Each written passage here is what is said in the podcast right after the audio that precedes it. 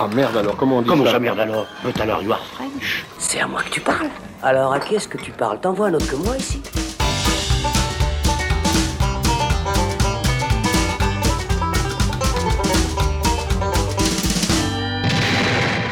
Salut, c'est Thibaut et on se retrouve dans le saloon pour démarrer une nouvelle saison après la pause estivale. Alors, on a survécu à la canicule, on a vu plein de films de qualité très variable et justement, c'est le moment de faire le bilan de l'été cinéma. Et pour ce faire, j'ai à mes côtés mes compères habituels. Alexandre Caporal, salut Alex. Salut Thibaut Comment ça va? Il faut savoir ménager le suspense des fois entre deux syllabes, tu sais, c'est important. Effectivement. On dirait Christopher Walken. hein. Oui, je sais pas comment le prendre, mais Bah, merci. prends-le bien. Et du coup, bonjour Florian Pouplin, Salut tu es aussi avec nous. Alors ça va, vous avez passé un bon été, euh, Oui. c'était pas trop pénible, Alors chaleur, oui, tout ça, les films. surtout que Oui. le Saloon était sur France Inter cet été. Mais oui, Et vous rappelons-le, pouvez aller réécouter ça, c'est un épisode spécial Fast and Furious dans vous êtes allés tous les deux à Paris nous parler Paris. de Baboulinet Oui, avec voilà. Frédéric. Sigrist. Exactement. Donc même. le Saloon sur France Inter, ça mérite d'être souligné et si vous êtes passé à côté de cette info, bah allez réécouter ou écouter simplement cette émission. On pensait pas que ce serait grâce à Vin Diesel qu'on finirait sur France Inter, mais finalement, voilà, Pourquoi il a pas de... mauvais côtés Ouais, Voilà. c'est ça. On a été repéré, paraît-il, pour notre talent. Et C'est- magnifique quand même. Talent pour parler des, des grosses voitures et, de ça. Corona. Mais tout à fait. Voilà, et donc, euh, bah, à part Fast and Furious, il est temps de, de faire un petit peu le bilan des sorties de cet été. Alors, on va faire abstraction de quelques sorties qui, euh, sans forcément être honteuses, étaient en tout cas euh, carrément oubliables. Donc, on ne va pas parler du Grand Turismo de Neil Blomkamp. Qui est, qui est pas dégueu, mais qui n'a pas trop d'intérêt. Voilà, c'était la critique. Voilà. On ne va pas parler non plus du dernier voyage du Déméter. Qui est dégueu et qui n'a aucun intérêt qu'on en parle. Voilà. Et non plus de Blue Beetle, que je suis le seul à avoir vu et que j'ai déjà oublié. Ah. Donc, ce serait difficile d'en Mais qui dire était quoi que ce moins soit. pire que les autres super Alors qui est moins pire que la majorité des Marvel, euh, mais qui n'est pas un très bon film pour autant. D'accord. Voilà. Et on va du coup se concentrer plutôt sur les films qu'on a aimés et ou sur lesquels on a un minimum de choses à dire. Pour débattre notamment. Voilà, débattre, puisque c'est toujours intéressant de, discuter. Et euh, bah, bon, on va commencer euh, directement par un, sujet sur lequel il y a de la discussion. On va commencer par le phénomène de l'été, Barbenheimer, s'il vous plaît, puisque, pour rappel, le hasard du calendrier a fait que Barbie et Oppenheimer sont sortis tous les deux le 19 juillet. Et donc immédiatement, Internet s'est dit, tiens, euh, l'adaptation de la poupée Mattel sort en même temps que le biopic sur le père de la bombe atomique. C'est plutôt cocasse, faisons des mêmes, allons voir le film en double programme. Et donc euh, tout ça a fait monter la sauce, créé une certaine attente. Et puis bah, ces deux films ont fait quand même un sacré carton en salle, en particulier Barbie, puisque euh, par chez nous, en moins d'une semaine, il comptabilisait déjà 85 000 spectateurs, donc rien qu'en Suisse. À l'heure actuelle, euh, dans le pays, il a dépassé 500 000 spectateurs. Aux États-Unis, ça a été le meilleur démarrage de 2023, le meilleur démarrage de tous les temps pour un film réalisé par une femme. Et euh, il a euh, récolté quand même 155, euh, oui, 155 millions de dollars sur le territoire américain dès son premier week-end. Et finalement, ben, à l'heure où on parle, au niveau mondial, il a actuellement dépassé le milliard de dollars et ça continue de cartonner en salle plus d'un mois après sa sortie. 1,4 milliard de dollars. Voilà, c'est le plus gros succès de la Warner et c'est le plus gros succès de l'année. Ouais, C'est hallucinant. Ça, ça va continuer à monter. Bah, alors, euh, par chez nous, même, je pense qu'il devrait encore bien cartonner ce week-end, puisqu'on enregistre là la veille de la journée du cinéma où euh, bah, la plupart des cinémas du pays euh, proposent tous les films à 5 francs la place euh, le dimanche, le premier, le le dimanche de ouais. septembre. Donc là, il devrait encore bien, bien rentabiliser ses, ses dépenses. Bah, Et Barbie donc, et Oppenheimer sont encore les films qui aujourd'hui, plus d'un mois après leur exploitation, ramènent encore le plus de public et puis font dans certains cinémas, que ce soit en Suisse ou en France, encore ça le comble aujourd'hui, ce qui est franchement quelque chose qu'on n'a pas vu depuis très longtemps. Et puis Avatar 2 Euh, peut-être. Les salles ouais, combles. Mais ouais, c'était et un- encore. Ouais. Et encore, euh, je pense Avatar 2, il y, y avait Ça a été sur le la- long terme. Voilà, Exact, ouais. sur le long terme. Non, là, je crois qu'en termes de carton instantané, il y a le Super Mario qui avait euh, Ouais. pas mal marché Ouais. aussi au niveau des. Qui est genre des chiffres, 25e ouais. meilleure recette Mhm. de tous les temps. C'est hallucinant. ouais. Et euh, moi, Barbie, euh, c'était un peu annoncé quand même qu'il y a un succès tel parce que le, le- le budget marketing était tellement phén- phénoménal. Moi, la surprise, c'est plutôt Oppenheimer, quand même un biopic assez austère de 3 heures sur un mec que pas grand monde non plus n'a entendu parler dans le public large. hein. Je dis, je fais pas ça pour être euh, Ouais, ouais. élitiste ou Non, quoi. c'est vrai que ça a beau être il est à Nolan, le 700 sujet était moins et il facile approche les d'accès. 800 euh, millions. C'est hmm. quand même énorme. Ouais. 800 millions pour un film de 3 énorme. heures qui est pas un Marvel, qui est pas etc. Où les gens parlent pendant 80% du film euh, et parlent de science. Enfin, tu vois, c'est pas. Moi, je pense que Voilà. le nom. Pour en moi, fait, la surprise est plutôt là que plutôt chez Barbie où c'était quand même annoncé que ça allait rapporter vrai, du pognon. oui, oui. À Ça ce sentait que ça allait être le succès de l'année. euh, voilà. Non, mais oui, ça sentait que ça allait être le succès de l'année. Il y a eu un marketing qu'on a rarement vu. Mais euh, je, suis- je suis tout à fait d'accord avec, avec Florian, le succès d'Oppenheimer. Alors, certes, euh, c'est- c'est c'est dû, euh, je pense, à tous les faits qu'il y a eu sur les réseaux sociaux avec le phénomène Barbenheimer dont tu as parlé. voilà, les mèmes qui se sont multipliés sur les réseaux là-dessus, qui ont, qui ont gonflé un petit peu tout ça. Mais je pense, mine de rien, que, euh, et ça je, m'en réjouirais si c'était vraiment le cas, que le nom de Christopher Nolan reste encore quelque chose qui attire, moi en tout cas pour en parler euh, autour de moi avec euh, des gens pas spécialement cinéphiles, pas mal de gens m'ont dit ah ouais ouais mais ça j'ai hâte de voir etc, la bande annonce machin. Et moi je me disais putain attends quand même parce que ok Killian Murphy d'accord, Peaky Blinders etc d'accord c'est peut-être aujourd'hui un acteur qui a un peu le vent en poupe mais c'est pas non plus une affiche avec un Brad Pitt ou un DiCaprio ou un Tom Cruise tu vois.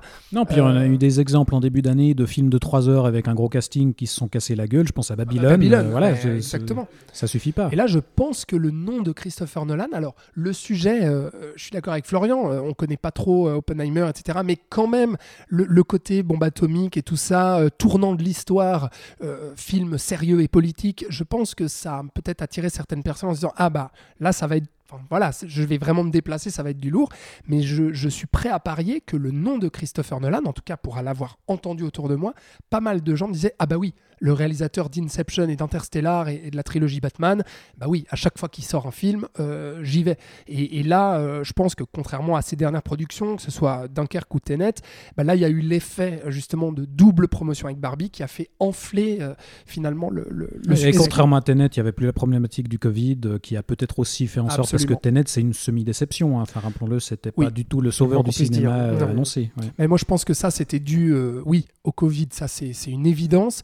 Mais je pense c'était dû euh, à la fois euh, euh, à l'affiche, au casting, parce que Washington, pas spécialement euh, connu comme un Killian Murphy, par exemple. Puis il faut rappeler que dans Oppenheimer, il n'y a pas que Killian Murphy. Il y a un casting Damon. XXL. Matt Damon, Robert Downey Jr., euh, euh, euh, Rami Malek, Emily Florence. Pugh. hmm. Tout à fait, merci. Rami Malek, tu vas dans deux, deux plans, mais oui. Oui, mais je veux dire, il fait partie un peu de ce cast 5 étoiles euh, qui est présent. Donc je pense qu'il y a de ça. Euh, mais euh, c'était surtout le bouche à oreille qui était extrêmement mauvais sur Tenet et qui a fait que euh, dès, euh, si tu veux, les gens hésitaient un peu dans le Covid à retourner en salle. Et ils se sont dit non, mais les gens disent que c'est mauvais ou en tout cas que c'est une déception. Et ben j'y vais pas. Et du coup, le film a chuté. quoi. Ouais, ben, en, en tout cas, la- effectivement, euh, du coup, les, les salles de cinéma euh, bah, sont, sont plutôt contentes. Moi, je trouve ça à la fois réjouissant, mais en même temps un peu, un peu triste. Enfin, je, je me faisais la réflexion justement en allant voir Barbie, puis en étant dans une salle comble. J'ai quand même l'impression que, contrairement à des Avatar 2, des Top Gun 2, où voilà, les gens allaient pour vivre quelque chose en salle, là, c'était justement le, phénomène. vivre du cinéma, tu Voilà, vois. vivre du cinéma, là, c'est le phénomène marketing qui a primé avant tout, puis c'était euh, la, la sortie à faire euh, en groupe, parce que tout le monde en parle, tout le monde le fait. Comme mais on- Super Mario cette année. C'est ça, fait. ouais, mais on va moins pour le film lui-même que pour le phénomène qu'il y a autour, quoi. Donc, euh, donc tant mieux, après avoir justement si bah, tous ces gens qui sont allés en salle bah, retourneront en salle pour un autre film cette année, ou si c'était bah, la sortie de l'année parce que c'était immanquable. En attendant, ça fait vivre les salles, enfin tu vois. Oui, non, c'est- dans, dans tous les cas, le bilan est positif. Oui, oui, Euh, voilà. Maintenant, Et Parce que les salles même- devaient être contentes là, hein, de Mhm. remplir. euh, bien sûr. C'est clair. ça. Et il y a quand même, tu l'as rappelé, des Top Gun 2, des Avatar 2 et des Oppenheimer qui montrent quand même que euh, bah, le public a aussi un intérêt pour retourner en salle, voir des, des films qui proposent vraiment des vraies propositions de cinéma. Contrairement à, bah, Barbie, qui est, c'est, désolant pour les raisons que tu cites, mais c'est surtout désolant parce que c'est de la merde. Bah justement, parlons-en de Barbie. Euh, entrant dans le vif du sujet, après avoir euh, discuté un petit peu du, phénomène Barbenheimer, euh, bah, parlons un peu des deux films et commençons donc par Barbie. Donc pour resituer bah, le projet Barbie, c'est un, un vieux projet puisque Mattel, donc la société qui produit la poupée, elle lance l'idée d'une adaptation au cinéma en 2009 déjà. Et alors ils vont passer par plusieurs studios, du côté d'Universal, du côté de Sony. Finalement, ça va atterrir chez Warner. Euh, on aura d'abord un scénario qui va être développé par Diablo Cody. Euh, côté tête d'affiche, on aura Amy Schumer qui était censée jouer Barbie, ensuite Anna Tawai. Et finalement, on se retrouve avec un film euh, réalisé par Greta Gerwig, coécrit par Noah Baumbach euh, et euh, Barbie. un- Qui sont donc mari et femme, voilà, qui Et ont qui collaboré déjà ensemble, plusieurs ouais. fois. exactement. Merci pour la Minute People. C'est toujours important de resituer ça. Et donc Barbie qui se retrouve incarnée par Margot Robbie, qui produit aussi le film, euh, et face à elle, Ryan Gosling en Ken. Et euh, bah, toute cette équipe nous promettait une, une comédie satirique Et qui le cast réfléchit. complet de Sex Education aussi. Voilà, c'est vrai. Oui, c'est vrai qu'il y, a- il y a quand même trois personnes de la série qui se retrouvent C'était pour faire la pub pour la saison 3 qui sort dans 3 semaines. Oui, tou- toujours les Thibaut, stratégies marketing. coupé, retrouve. mais enfin, voilà. Non, non, mais tu fais bien de resituer ces choses-là, puisque c'est finalement bien, bien dans le thème. Et donc, toute cette équipe nous promettait une comédie satirique qui réfléchirait de manière euh, critique à la figure de Barbie. Euh, il disait avoir une liberté totale euh, laissée par Mattel, et il promettait un, un véritable pamphlet qui épargnerait rien ni personne. Et alors, au final. Anticapitaliste et féministe. Anticapitaliste euh, et eh oui. féministe surtout. Et euh, bah, au final, la réception a été quand même très polarisée. Euh, D'un côté, euh, c'est le, le chef-d'œuvre de subversion engagé, féministe, qui va changer la face du monde. Tout le monde devrait regarder ça pour ouvrir les yeux. J'ai quand même peu entendu ça. hein. Ah, alors oui, écoute, oui. tu n'as pas Ah beaucoup fréquenté les réseaux. Non, mais j'ai l'impression qu'on vantait beaucoup plus le fait que euh, c'était euh, un film avec des décors magnifiques, que c'était une comédie hilarante. Mais on a beaucoup mis en avant le sujet aussi. Et on se on disait, mis- c'est incroyable que Mattel ait laissé faire ça euh, par rapport à la critique de Barbie, de la figure, euh, de l'image de la femme que ça peut donner, etc. La critique du patriarcat. Oui. Et, et tout le tout team. Et de l'autre côté, euh, ça a beaucoup été critiqué comme étant un gros produit marketing hyper cynique, une abomination euh, féminazie qui agresse les hommes. euh. Enfin voilà, on a eu vraiment les deux extrêmes. Mais alors au final, qu'en est-il? Je vous le demande. Alors, je crois qu'on est d'accord avec Florian, donc je, je vais peut-être te laisser. euh, Alors, euh, moi, je suis assez, euh, je suis assez partagé pour le, sur le film parce que j'y ai, pas mal réfléchi après. Euh, c'est un film que j'ai été assez, euh, j'ai eu des deux réactions assez vives au film. C'est-à-dire que pendant le film, j'ai beaucoup ri. J'ai vraiment beaucoup ri. Mais non. Ah quand Si, même. si. Ah putain. Ah, pas mal de fait Pour, moi, l'humour fonctionnait. Et en fait, c'est petit à petit que le film se passait, euh, que je voyais en fait ce, qu'il est- ce qui était en train de se passer d'un point de vue politique et du message et de Mattel derrière tout ça. Enfin, le côté un peu euh, extra du film, enfin en dehors du film, qui me venait en tête en fait. Et c'est là que j'ai moins aimé et que j'ai trouvé le film assez horrible dans ce qui, dans, dans sa finalité en fait. Et donc c'est pour ça que maintenant je suis partagé parce que c'est un film où j'ai passé un bon moment devant. Euh, c'est une expression que je déteste, mais malheureusement, euh, je dois l'utiliser pour ce film. Et, euh, Tu n'as pas boudé ton plaisir. et que j'aborde, j'aborde par ce, euh, bah, ce qu'on a appelé le purple ou le pink washing que Mattel a fait consciemment ou pas, je sais pas encore vraiment parce que oui, ils ont été libres, à quel point ils ont été libres d'écrire ou de réaliser comme ça a été. Je trouve que, enfin, j'ai l'impression que c'est euh, que ça marque quelque chose dans l'histoire du cinéma, en tout cas d'un point de vue industriel. Euh, j'ai pas l'impression que les deux étaient conscients exactement de ce qui était en train de se passer, euh, que ça allait autant euh, être un film capitaliste et une publicité aussi énorme, parce que évidemment les ventes de, de Barbie ont explosé après le film, déjà qu'elles étaient, enfin elles ont toujours été bonnes. Je crois que Et, euh, justement, ils n'étaient pas en si bonne position euh, ces dernières années, Mattel. ouais. Voilà, Voilà. C'était une manière de, se, de, relancer un les peu le truc, ouais. Alors autant pour moi, je me suis pas assez renseigné, mais donc du coup voilà, Euh, entre ce côté euh, capitaliste et ce côté féministe qui pour moi sont indissociables, c'est-à-dire quand on parle de féminisme, on est obligé d'être, anticapitaliste, sinon le discours ne tient pas la ne tient pas la route puisque la société capitaliste est sexiste par na- nature en fait. Et donc si on fait un film avec un étendard féministe tout en voulant pousser la surconsommation, ça marche pas. Cependant, euh, j'ai aussi étudié beaucoup les réactions de certaines personnes qui n'étaient pas du tout, qui, qui, ne, s'étaient jamais posé de questions vis-à-vis de ce qu'était le féminisme, qu'on avait une, image assez mauvaise. Et ben, euh, ce féminisme pour les nuls que nous propose ce film a quand même, j'ai l'impression, touché ou en tout cas pu éveiller quelques consciences. Euh, peut-être plus aux États-Unis qu'ici. Ça s'adresse au plus grand nombre. Quoi. Voilà, c'est ça. Et pour ça, le film est quand même à remercier, entre guillemets, euh, d'avoir ouvert une certaine porte que dans Hollywood, on n'a jamais parlé de féminisme comme ça. Certes, c'est le féminisme euh, le plus simple que tu puisses trouver et vraiment le plus caricatural. J'étais gêné au bout d'un moment quand il disait le mot patriarcat toutes les cinq Mais c'est phrases. hyper premier degré, J'en pouvais justement. plus. Et, euh, et voilà, mais ça, ça a au moins ce truc-là. Après, en tant que film, en tant que tel, euh, Greta Gerwig, j'ai jamais trouvé que c'était une très grande réalisatrice. Euh, là, c'est aussi euh, le cas. Je trouve pas que sa mise en scène soit incroyable. Mais les retours qu'on a entendus sur la DA, c'est excellent. C'est très bien fait. En même temps, il y avait un modèle. C'est pas comme si elle avait créé un univers. Bah, euh, c'est ça en fait. Voilà. Moi, je, je comprends pas qu'on s'extasie là-devant. Alors, ok, Voilà. d'accord, t'as des Ouais. maisons de poupées, t'as du rose partout. Ouais, Mais ça il fait y a taf, beaucoup en du truc. mais trouver Après- ça magnifique, je- je- j'ai du mal. Après, moi, je peux comprendre parce que, enfin, moi, les poupées Bar- Bar- Barbie n'ont jamais fait partie de ma vie. Et je sais qu'il y a beaucoup de femmes qui ont été contentes de voir ça in real life, entre guillemets, tu Bien vois, sûr. à taille humaine, avec machin. Et il y a peut-être un truc qu'on rate, nous, en tant qu'hommes, euh, vis-à-vis de ce rapport à la pas poupée en tant que le, tel. le même phénomène que sur le film Super Mario où voilà, t'as tous les geeks Du moment que qui pas le- s'excitent parce Ouais. que on a euh, le héros de mon enfance sur grand écran, la puis voiture, finalement c'est on a la Barbie infirmière, Voilà. la Barbie avocate. c'est un truc où La Barbie enceinte. Oui, hyper, alors aussi, euh, mais enfin voilà, j'ai l'impression qu'il y, a- y des trucs qui se ratent sur, sur ce film, et que de manière générale, si on parle de, ce- de ce débat en fait qui, fait, qui a fait rage dès qu'il est sorti sur le féminisme et l'anticapitalisme, est-ce que Mattel se, se, se ramasse comme po- pognon d'une des recettes du film, mais de deux des ventes, encore une fois Euh, Voilà, moi je suis assez mal à l'aise vis-à-vis de ça, et c'est ça que j'ai eu à la fin du film, c'est quand je suis sorti, j'ai fait.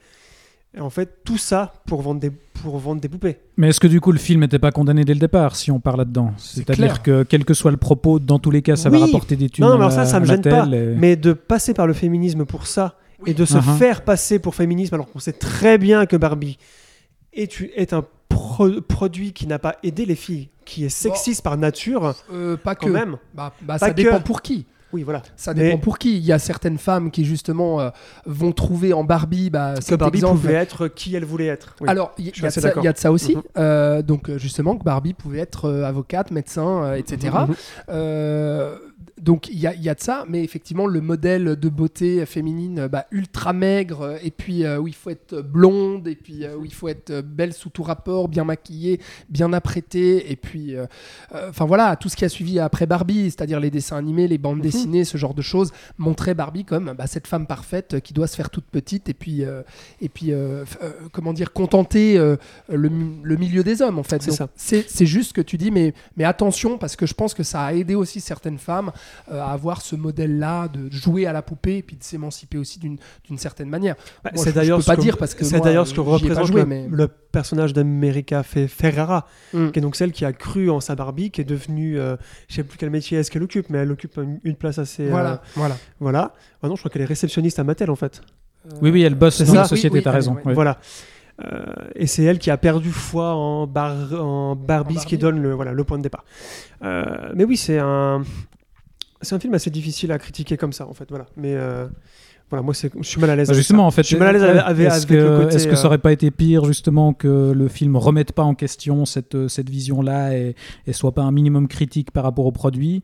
Parce que de- dans tous les cas, en fait, ça aurait été un truc schizophrène où à partir du moment où c'est produit par la société qui produit Barbie, Mhm. euh, est-ce que le film est pas, enfin, est-ce que le combat est pas perdu d'avance, quoi? Est-ce que de toute façon on pourra pas lui reprocher ça Enfin, Oui, mais parce que je euh, sais que ça, la, la, la comparaison a pas mal été faite, par exemple, avec le film Lego Movie, ouais. qui était là aussi un film très méta qui réfléchissait sur la question du capitalisme et euh, voilà l'aliénation par le capitalisme.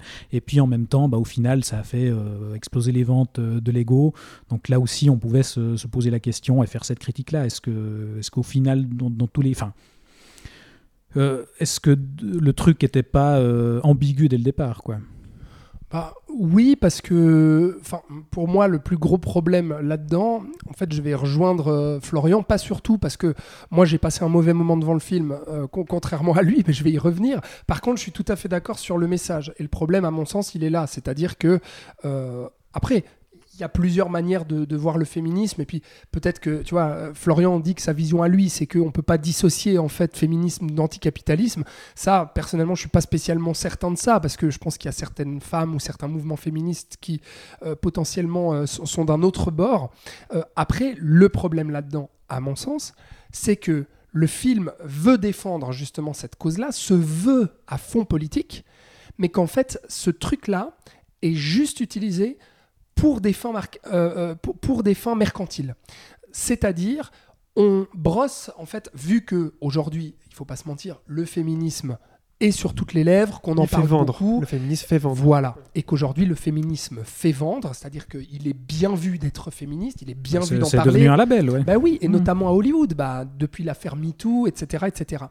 Donc c'est très bien d'en parler, c'est très bien. Comme le dit Florian aussi, je suis d'accord que euh, un film comme ça qui vise un aussi grand nombre de gens et qui est autant de millions, de dizaines de millions de, spectateurs qui l'aient vu, euh, qu'il y ait certaines personnes qui puissent justement être sensibilisées peut-être à euh, ce qu'est le patriarcat, ce qu'est la condition des femmes, comment les femmes sont perçues dans le regard des hommes et inversement, etc.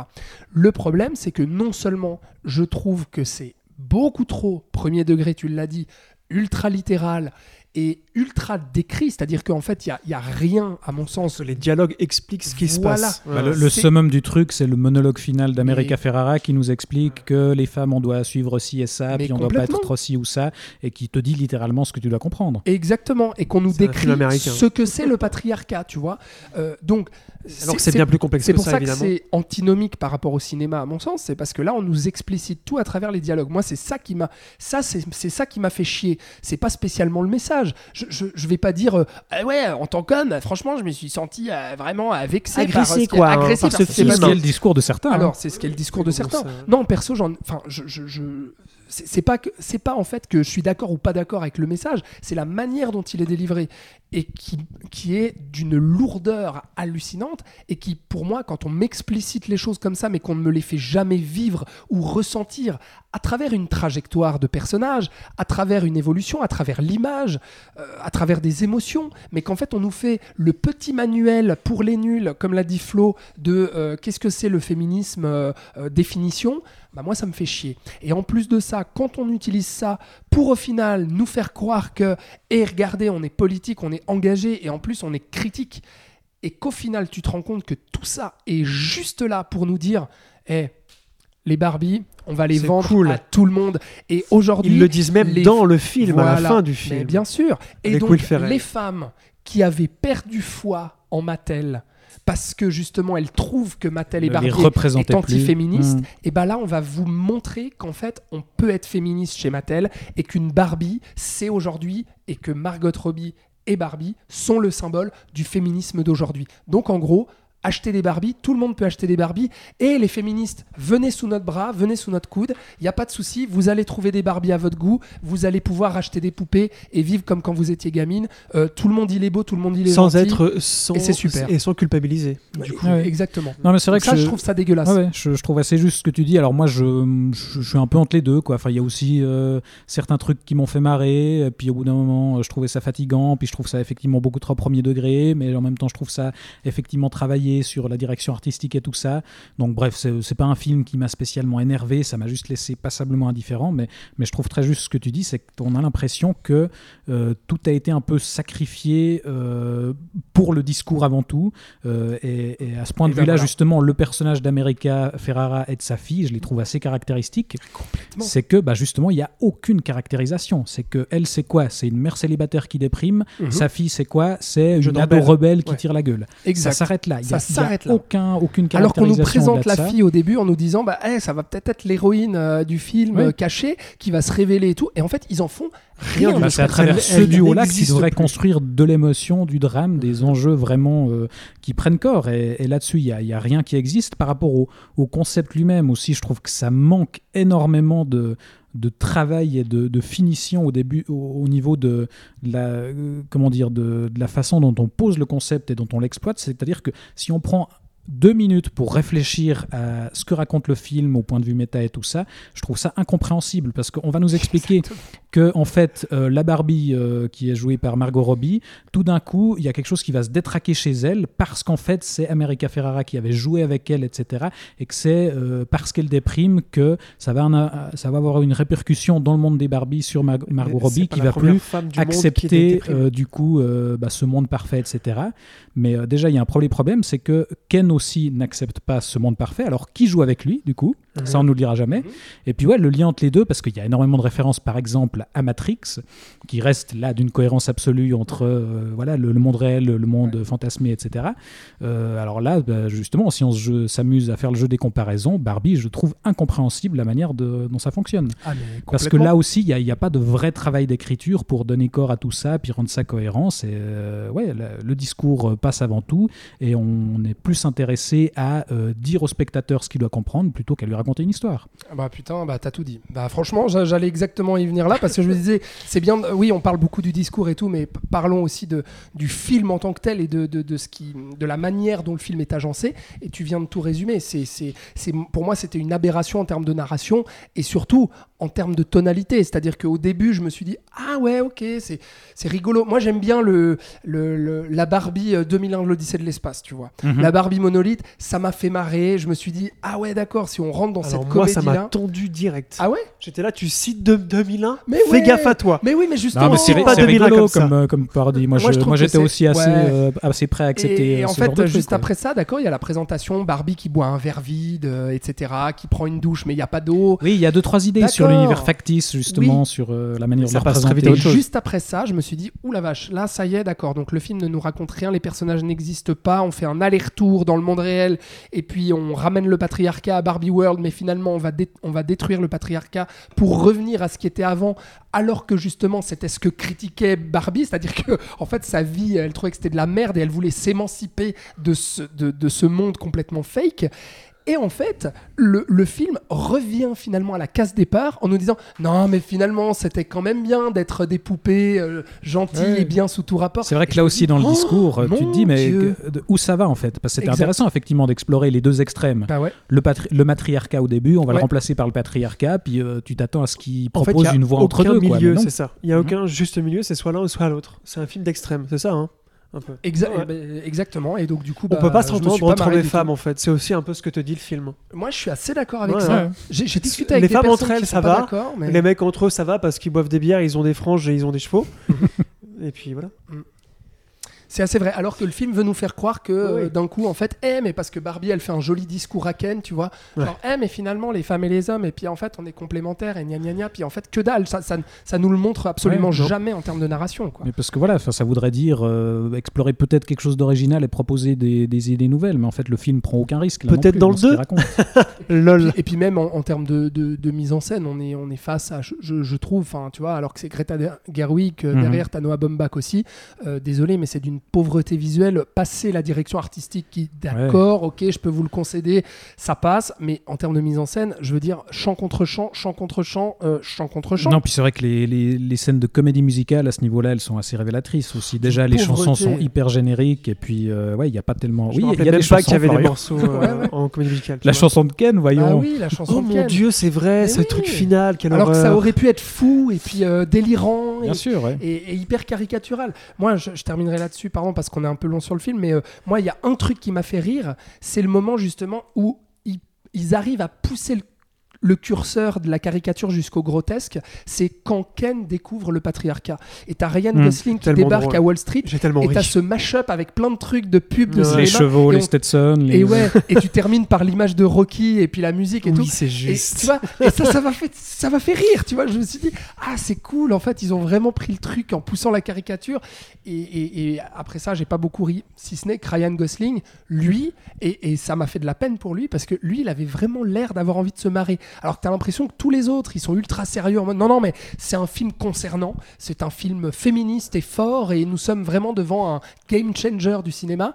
Et lui, tu sens qu'il se dit, mais putain, les mecs, amusons-nous, on est dans l'univers de Barbie, et puis qu'il a envie d'en faire un peu plus, tu vois. Euh, moi, je l'ai bien aimé, euh, Ryan Gosling, dans le film. Mais je crois que Ryan Gosling, c'est moi de manière générale, je trouve que le casting principal, donc euh, Mar- Mar- Margot Robbie, Ryan Gosling et Michael Cera, que je trouve très bon. Michael Cera, son personnage est très intéressant, mais pas du tout exploité. Ouais, bah, ouais. Voilà. Euh, je trouve que Ryan Gosling, il prend une belle re- revanche là. Il faut savoir qu'il signe son retour avec ça. Il avait fait un truc sur Netflix il y a quelques mois, mais qui était passé un peu, voilà. Quoi, le film des frères Rousseau Mhm. Ah, c'était ça. Ouais, ouais, Ouais, Ok, oulala. ouais, bah alors voilà. ça avait bien marché, bien. non Et ça Ouais, faisait je donc- sais pas. Ça faisait je 4-5 sais que ans qu'il était mais- au cinéma parce qu'il s'était occupé de sa famille et de ses enfants. Ouais. C'est vrai. Et je trouve ça très marrant qu'il revienne avec un rôle de beau gosse blond, puisque c'est quelque chose qu'on a essayé de lui coller à tout prix euh, ces 15 da- dernières Et années. Et Nunuche. Et voilà, et puis qui, qui parle pas, enfin son fameux rôle dans genre Drive, c'est genre ouais, mais en fait tu sais pas jouer, est-ce que tu parles pas? Bref. Et qui revienne avec ça et qui se fout de la gueule de ce stéréotype qu'on lui a collé. Complètement. Et c'est peut-être pour ça en fait qu'il prend du fun et qu'il se dit, pff, Ouais. Toute façon, on me considère comme ça depuis 20 ans, alors que j'ai jamais joué ce rôle, à part dans Crazy Stupid Mhm, Love mhm. peut-être. Et The Notebook, j'ai vu que tu l'as que tu l'as revu il y a pas Oui, je l'ai longtemps. rattrapé récemment, un grand moment. Et tu vois, et il joue avec ça en fait. Et il joue avec sa propre image. Et c'est peut-être là justement que, euh, bah, que ça fonctionne. En tout cas, avec lui, moi je l'ai vraiment trouvé. C'est lui qui m'a fait le plus rire hein, dans Ouais, le ouais, film, vraiment. Parce Même que... si Margot, Margot Robbie est Moi- très moi, bien. honnêtement, hein, moi mais je les trouve tous assez, assez Oui. bien. Enfin, Oui. ils, ont. C'est pas eux moi- le problème. Oui, quoi. oui, non. Puis je trouve qu'ils ont tous l'air de bien se marrer et puis d'avoir envie de, de déconner. Je Ah, trouve pas que ça se limite uniquement à. en Poséidon, à Ryan Gosling. marié à Dwalipa, s'il vous plaît. Oui, ça, ça, moi j'ai. oui, oui, j'ai- oui. j'ai- Non mais enfin, tu vois. Oui, oui, c'est drôle. J'ai fait. qu'est-ce qu'il fout là? Hmm. Oui, oui, c'est vrai. Qu'est-ce qu'il fout là? J'avais déjà été spoilé sur le web, mais, mais, mais Bah, oui, c'est parce que tu te renseignes trop, donc en fait tu te Oui, puis divulgaches. c'est parce que c'était aussi difficile les- d'y échapper. Voilà. Oui, Euh, moi, putain, moi, j'y- moi, j'y- moi, j'y ai échappé. Je sais pas comment j'ai t'as autre chose à foutre. Ouais, mais alors en tout cas, tu vas continuer à, du- à en bouffer du Mattel puisqu'ils vont pas s'arrêter là. Rappelons-le, hein. Il y aura un, Ma- un Mattel Cinematic Universe puisqu'il y a déjà un projet Polly Pocket qui est annoncé avec euh, ni plus ni moins que euh, Lily Collins dans le rôle euh, principal et réalisé. Elle, c'est Là pas comme si elle avait on est allé euh, chercher du côté euh, indé euh, féministe, arty, tout ça. Sont allés Chichao, chercher Lena Dunham pour réaliser tout ça. Donc euh, on peut déjà s'amuser à imaginer déjà, la suite. C'est La Girls. de Girls. euh, Girls. voilà. D'accord. Celle qui a entre autres révélé Ad- Adam Driver avec Ah euh, oui, d'accord, ouais, Noah ouais, ouais, d'accord. Baumbach Par un peu avant, mais très bonne série. hein. Enfin, moi, Et puis, euh, oui, je- ils série. ont bientôt une dizaine de projets de, de spin-off, de, de films. Il y a Barbie 2 qui est déjà, qui a- qui est déjà en route. hein. Bah un oui, catalogue de jouets assez, assez large. Donc, euh, donc on se réjouit. Bah, ça, ça, ça montre euh, quand même que entre le succès de Super Mario et le succès de Barbie euh, Les cette gens année, veulent de la pub. ouais, enfin que, que Bah, en la- fait le, ça cinéma cartonne. en tant que produit dérivé, ça, ça a un intérêt euh, très clairement. ouais. et que les gens, par rapport à la nostalgie de ce qu'ils ont connu dans l'enfance, ou bien même par justement leur personnage bah, de, de, de- de poupées ou de jeux vidéo, euh, bah, en fait, euh, ça, ça- ça cartonne et qu'il y a un vrai intérêt populaire et un vrai engouement à se dire, bah oui, on va aller consommer ce produit dérivé euh, au cinéma. Est-ce que c'est triste Est-ce qu'on aurait envie de tout faire péter Non, mais- Et alors, quelle transition Non, effectivement, faisons, tout péter et, et quittons le rose, Passons à du cinéma. qui- quittons monsieur. le rose bonbon Avec un pour grand euh, G, C, grand cinéma. un grand G? Ah, Oui, comme le un grand G et un grand C, effectivement. Et donc, enchaînons sur la deuxième moitié de Barbenheimer, donc Oppenheimer, le nouveau film de Christopher Nolan, euh, qui revient, on l'a dit, après la semi-déception de Tenet, qui était sorti en plein Covid avec la mission de sauver le cinéma et qui n'a pas été euh, bah, le sauveur attendu, puisque euh, bah, ça, a été un film qui a marqué quand même plusieurs cassures euh, entre Nolan et le public d'un côté, puisque la réception a quand même été très contrastée sur ce film-là, mais aussi entre Nolan et son studio euh, La fidèle Warner. depuis plusieurs films, la Warner, puisque à cause du positionnement de la Warner sur le streaming, euh, cette décision de sortir en simultané euh, en salle et sur la plateforme euh, HBO Max, euh, bah voilà, le- ça, ça a fâché Nolan et ça a mené Nolan. à ce qui claque la porte euh, du studio et il a finalement trouvé refuge chez Universal pour son nouveau projet, qui est donc l'adaptation de Robert Oppenheimer, Triomphe et tragédie d'un génie, donc la biographie du père de la bombe atomique. Et donc on va suivre dans ce film-là, euh, sur trois heures, le parcours d'Op- d'Oppenheimer, de ses années d'études à son recrutement pour diriger le projet Manhattan, qui mènera à la conception de la bombe atomique, et on, va suivra, on, sui- on suivra aussi euh, les conséquences de tout ça et le traitement d'Oppenheimer euh, par les autorités américaines pendant la guerre froide. Donc là, un récit assez dense. Et pour raconter tout ça, Nolan réussit à nouveau un sacré casting, on l'a dit. Euh, il retrouve Killian Murphy donc pour incarner le rôle titre. On a Robert Downey Jr., Matt Damon, Emily Blunt, Florence Pugh, Florence Pugh pardon, Casey Affleck, Kenneth Branagh, l'inénarrable. Et alors, avec tout ça, euh, bah, je vais peut-être me tourner vers Florian, qui, rappelons-le, avait magistralement retourné sa veste sur Tenet, puisqu'il était Parce sorti qu'il de la projection t'aimes ou pas. Ah ouais à l'époque. Donc, il Non, veut j'ai j'ai savoir. toujours des doutes, mais je me souviens que à la sortie de Tenet. T'étais sorti du, du cinéma en nous disant j'ai fait ce que disait euh, Clémence Poésie, Et j'ai je n'ai pas réfléchir. réfléchi, j'ai vécu le truc, c'était Ah oui, génial. vrai. Et en Ouais. enregistrant le podcast, Toi, on s'est retrouvé face à un Florian qui nous disait Oui, non, j'ai toujours dit que Nolan c'était de la merde. Ouais, là, ouais, je, ouais. je suis euh, ravi de découvrir que tout Ah, le mais monde. il retourne euh, très ah souvent sa veste, c'est sa spécialité. hein. C'est parce que je réfléchis après, tu vois. Mm. Contrairement à d'autres. Et donc, qu'en est-il de cet Oppenheimer? Alors, je pense que c'est euh, un de mes trois Nolan préférés. Ah. C'est un film que j'ai énormément aimé, euh, que j'attendais beaucoup. euh, parce qu'il faut savoir que moi, le- la construction de la bombe et tous les effets et les conséquences que ça a eu d'un point de vue historique, politique etc. C'est quelque chose qui me fascine depuis longtemps déjà. Donc Oppenheimer, je savais qui c'était. Je, le, Los Alamos, je savais ce qui s'était passé. Enfin, tu vois, j'avais un, j'avais un certain background. Et donc, je me posais la question, mais alors c'est Nolan qui s'y met, ça dure 3 heures, la bande-annonce vend du rêve, il y a Killian Murphy, qui pour moi est un grand acteur. Euh, voilà, je l'attendais vraiment, j'avais beaucoup d'attentes. Et en même temps, j'avais peur parce que Nolan, mais je suis pas un fan. Voilà, enfin ça, je pense qu'on l'avait compris lors de notre. euh, on avait fait un long métrage. euh, pendant, long format, oui, juste avant la sortie la Pour les pandémie. formats, pas un long métrage. Pardon, ouais. On n'a pas encore on fait aimerait long faire un long métrage sur Peut-être qu'un jour Nolan. on fera un long métrage. Et euh, voilà, on se rappelle tous que j'ai des avis assez tranchés sur plusieurs Ah, des films de c'est- Christopher C'est Nolan. le cas de le dire. Et, euh, et donc voilà, donc j'ai été très, euh, j'ai été très content de voir ce film. Pour moi, la, complexi- la fausse complexité euh, de Christopher Nolan trouve toute sa place ici. Euh, puisque le ré- enfin, l- la vie d'Oppenheimer, en tout cas l'angle par lequel il l'attaque, qui, qui est l'angle scientifique et politique, on parle très peu de l'homme, en fait, on parle très peu d'Oppenheimer, enfin de, de ce qu'il était en tant qu'homme, euh, ou alors vite fait, puis On a de- des bribes de sa vie et privée. de manière assez caricaturale, Oui. et puis on sent que c'est pas du tout ce qui intéresse Nolan. Euh, pour moi, va complètement avec ce côté complexe que Nolan a. Donc il a dû prendre son pied à lire ce bouquin et à vouloir adapter ce bouquin. C'est-à-dire que ça parle beaucoup, ça parle de trucs scientifiques, on comprend pas tout, mais c'est pas grave parce que pour moi il y a une, une validité que quand tu vois des scientifiques parler pour de vrai, et ben en tant que spectateur évidemment tu comprends pas. Tu comprends pas tout. Tu comprends évidemment par le jeu, par la mise en scène, quelles sont les implications et euh, quel est le rôle de chacun dans la conception euh, de, de cette bombe, mais tu comprends pas que H2O, enfin, ou tous les calculs, voilà. Il passe assez vite dessus aussi. Mais, euh, et donc moi, ça m'a pas dérangé en fait de passer à côté de tout ça. Nolan prenait son pied, je voyais bien qu'il prenait son pied euh, à montrer des trucs scientifiques, à faire des visions avec des molécules, euh, quand genre Oppenheimer rêve quand il est jeune. Mais voilà, moi ça, ça, ça me dérangeait pas parce que ça m'aurait plus fait chier si vous voulez m'expliquer comment la, vraiment comment la bombe avait été construite. Et ça, ça aurait beaucoup moins il passé. jamais ça. Enfin, on a des Voilà. explications avec euh, des Voilà. petites perles qu'on met dans des bocaux, Oui, mais finalement, c'est c'est- euh, c'est plus euh, accessoire. Donc je trouve qu'il y a une très belle Mm. rencontre là en fait entre Nolan euh, et son cinéma et euh, ce qu'il aime, son côté scientifique, avec ce personnage historique euh, qui est d'autant plus intéressant en tant que tel. J'aime aussi beaucoup le fait que ce soit scindé en deux, qu'on s'arrête pas à la bombe. Euh, je pense qu'on va en reparler de ces deux parties parce que je sais que beaucoup de monde a beaucoup aimé la première qui dure euh, une Deux heures. deux heures et la seconde qui est beaucoup plus test, politique ouais. Mhm. qui est beaucoup plus politique, où on essaye là de... euh, parce qu'en fait, Oppenheimer, après la bombe, euh, s'est rendu compte qu'il avait créé quelque chose qu'il fallait pas faire. Enfin, il, s'est rendu compte de la monstruosité qu'il a créée. Bah, Et ce, donc ce après- fameux discours, je suis devenu le destructeur des, des Exactement. mondes. oui. Et, et donc après, il a essayé de, de redevenir mo- moral et donc d'expliquer euh, au public, en devenant un- personnage public, donc, que c'était mal, entre guillemets, d'utiliser la bombe. Et c'est là qu'il s'en prend plein la gueule par le gouvernement américain, etc. Et là, on passe dans un autre film, dans un thriller politique vraiment pur et dur. Et là, je comprends... Film de procès aussi. Film de oui, c'est vrai. Et là, je comprends complètement l'influence principale de Nolan. Il le dit lui-même, qui est euh, donc euh, JFK. C'est le film principal qui l'a influencé pour ce film. Énormément pensé, moi. Bah, ben, tu vois. Et euh, mais c'est une partie que j'ai aussi énormément aimée parce que je trouve euh, que son rapport au temps. Et là aussi, ça vient là. Son rapport au temps, j'étais là. Ah, mais c'est pas encore là. Parce que tu vois quelques plans en noir et blanc au tout début. Et t'es là. Ah, machin.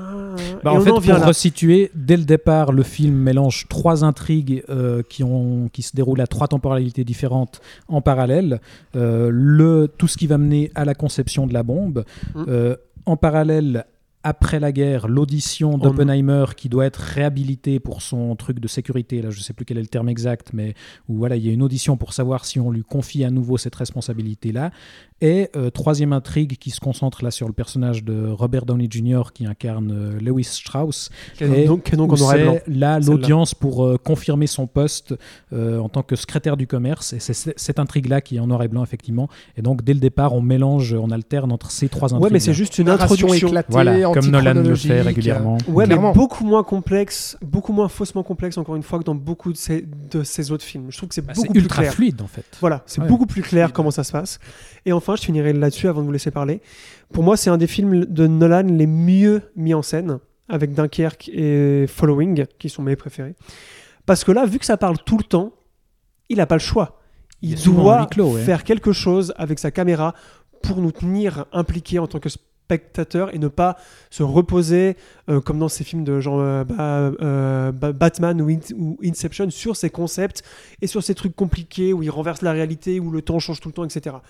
Et, et ça fonctionne. Enfin, je veux dire, je me, je me rappelais plus que Nolan savait faire une belle, bonne mise en scène efficace, comme ça, assez classique encore une fois, puisque on se rappelle, enfin moi ça m'a beaucoup rappelé les biopics des années 90, je parlais de JFK, mais je parlais ça m'a aussi fait penser à Malcolm X, ce genre de grande fresque de 3 heures, très années 90 dans le, dans le ton et même dans l'image des fois.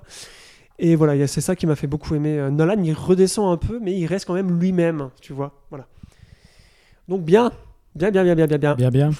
Et Alex aussi, toi. t'es- Très très bien. Bon, ouais. t'es- bon, t'es- à la base, tu es déjà beaucoup client. plus client de Nolan que, que Florian pour le oui, coup. oui, je, je- j'aime pratiquement tous ces films. euh, euh, J'étais quand même déçu de Tenet, euh, qui est à mon sens son, son moins bon film, euh, vraiment, hein, euh, qui pour moi était un peu, une, un, peu un raté, surtout un- une accumulation de, de tout ce qu'on pouvait reprocher à Nolan, en fait, de tout ce que les haters reprochent à Nolan.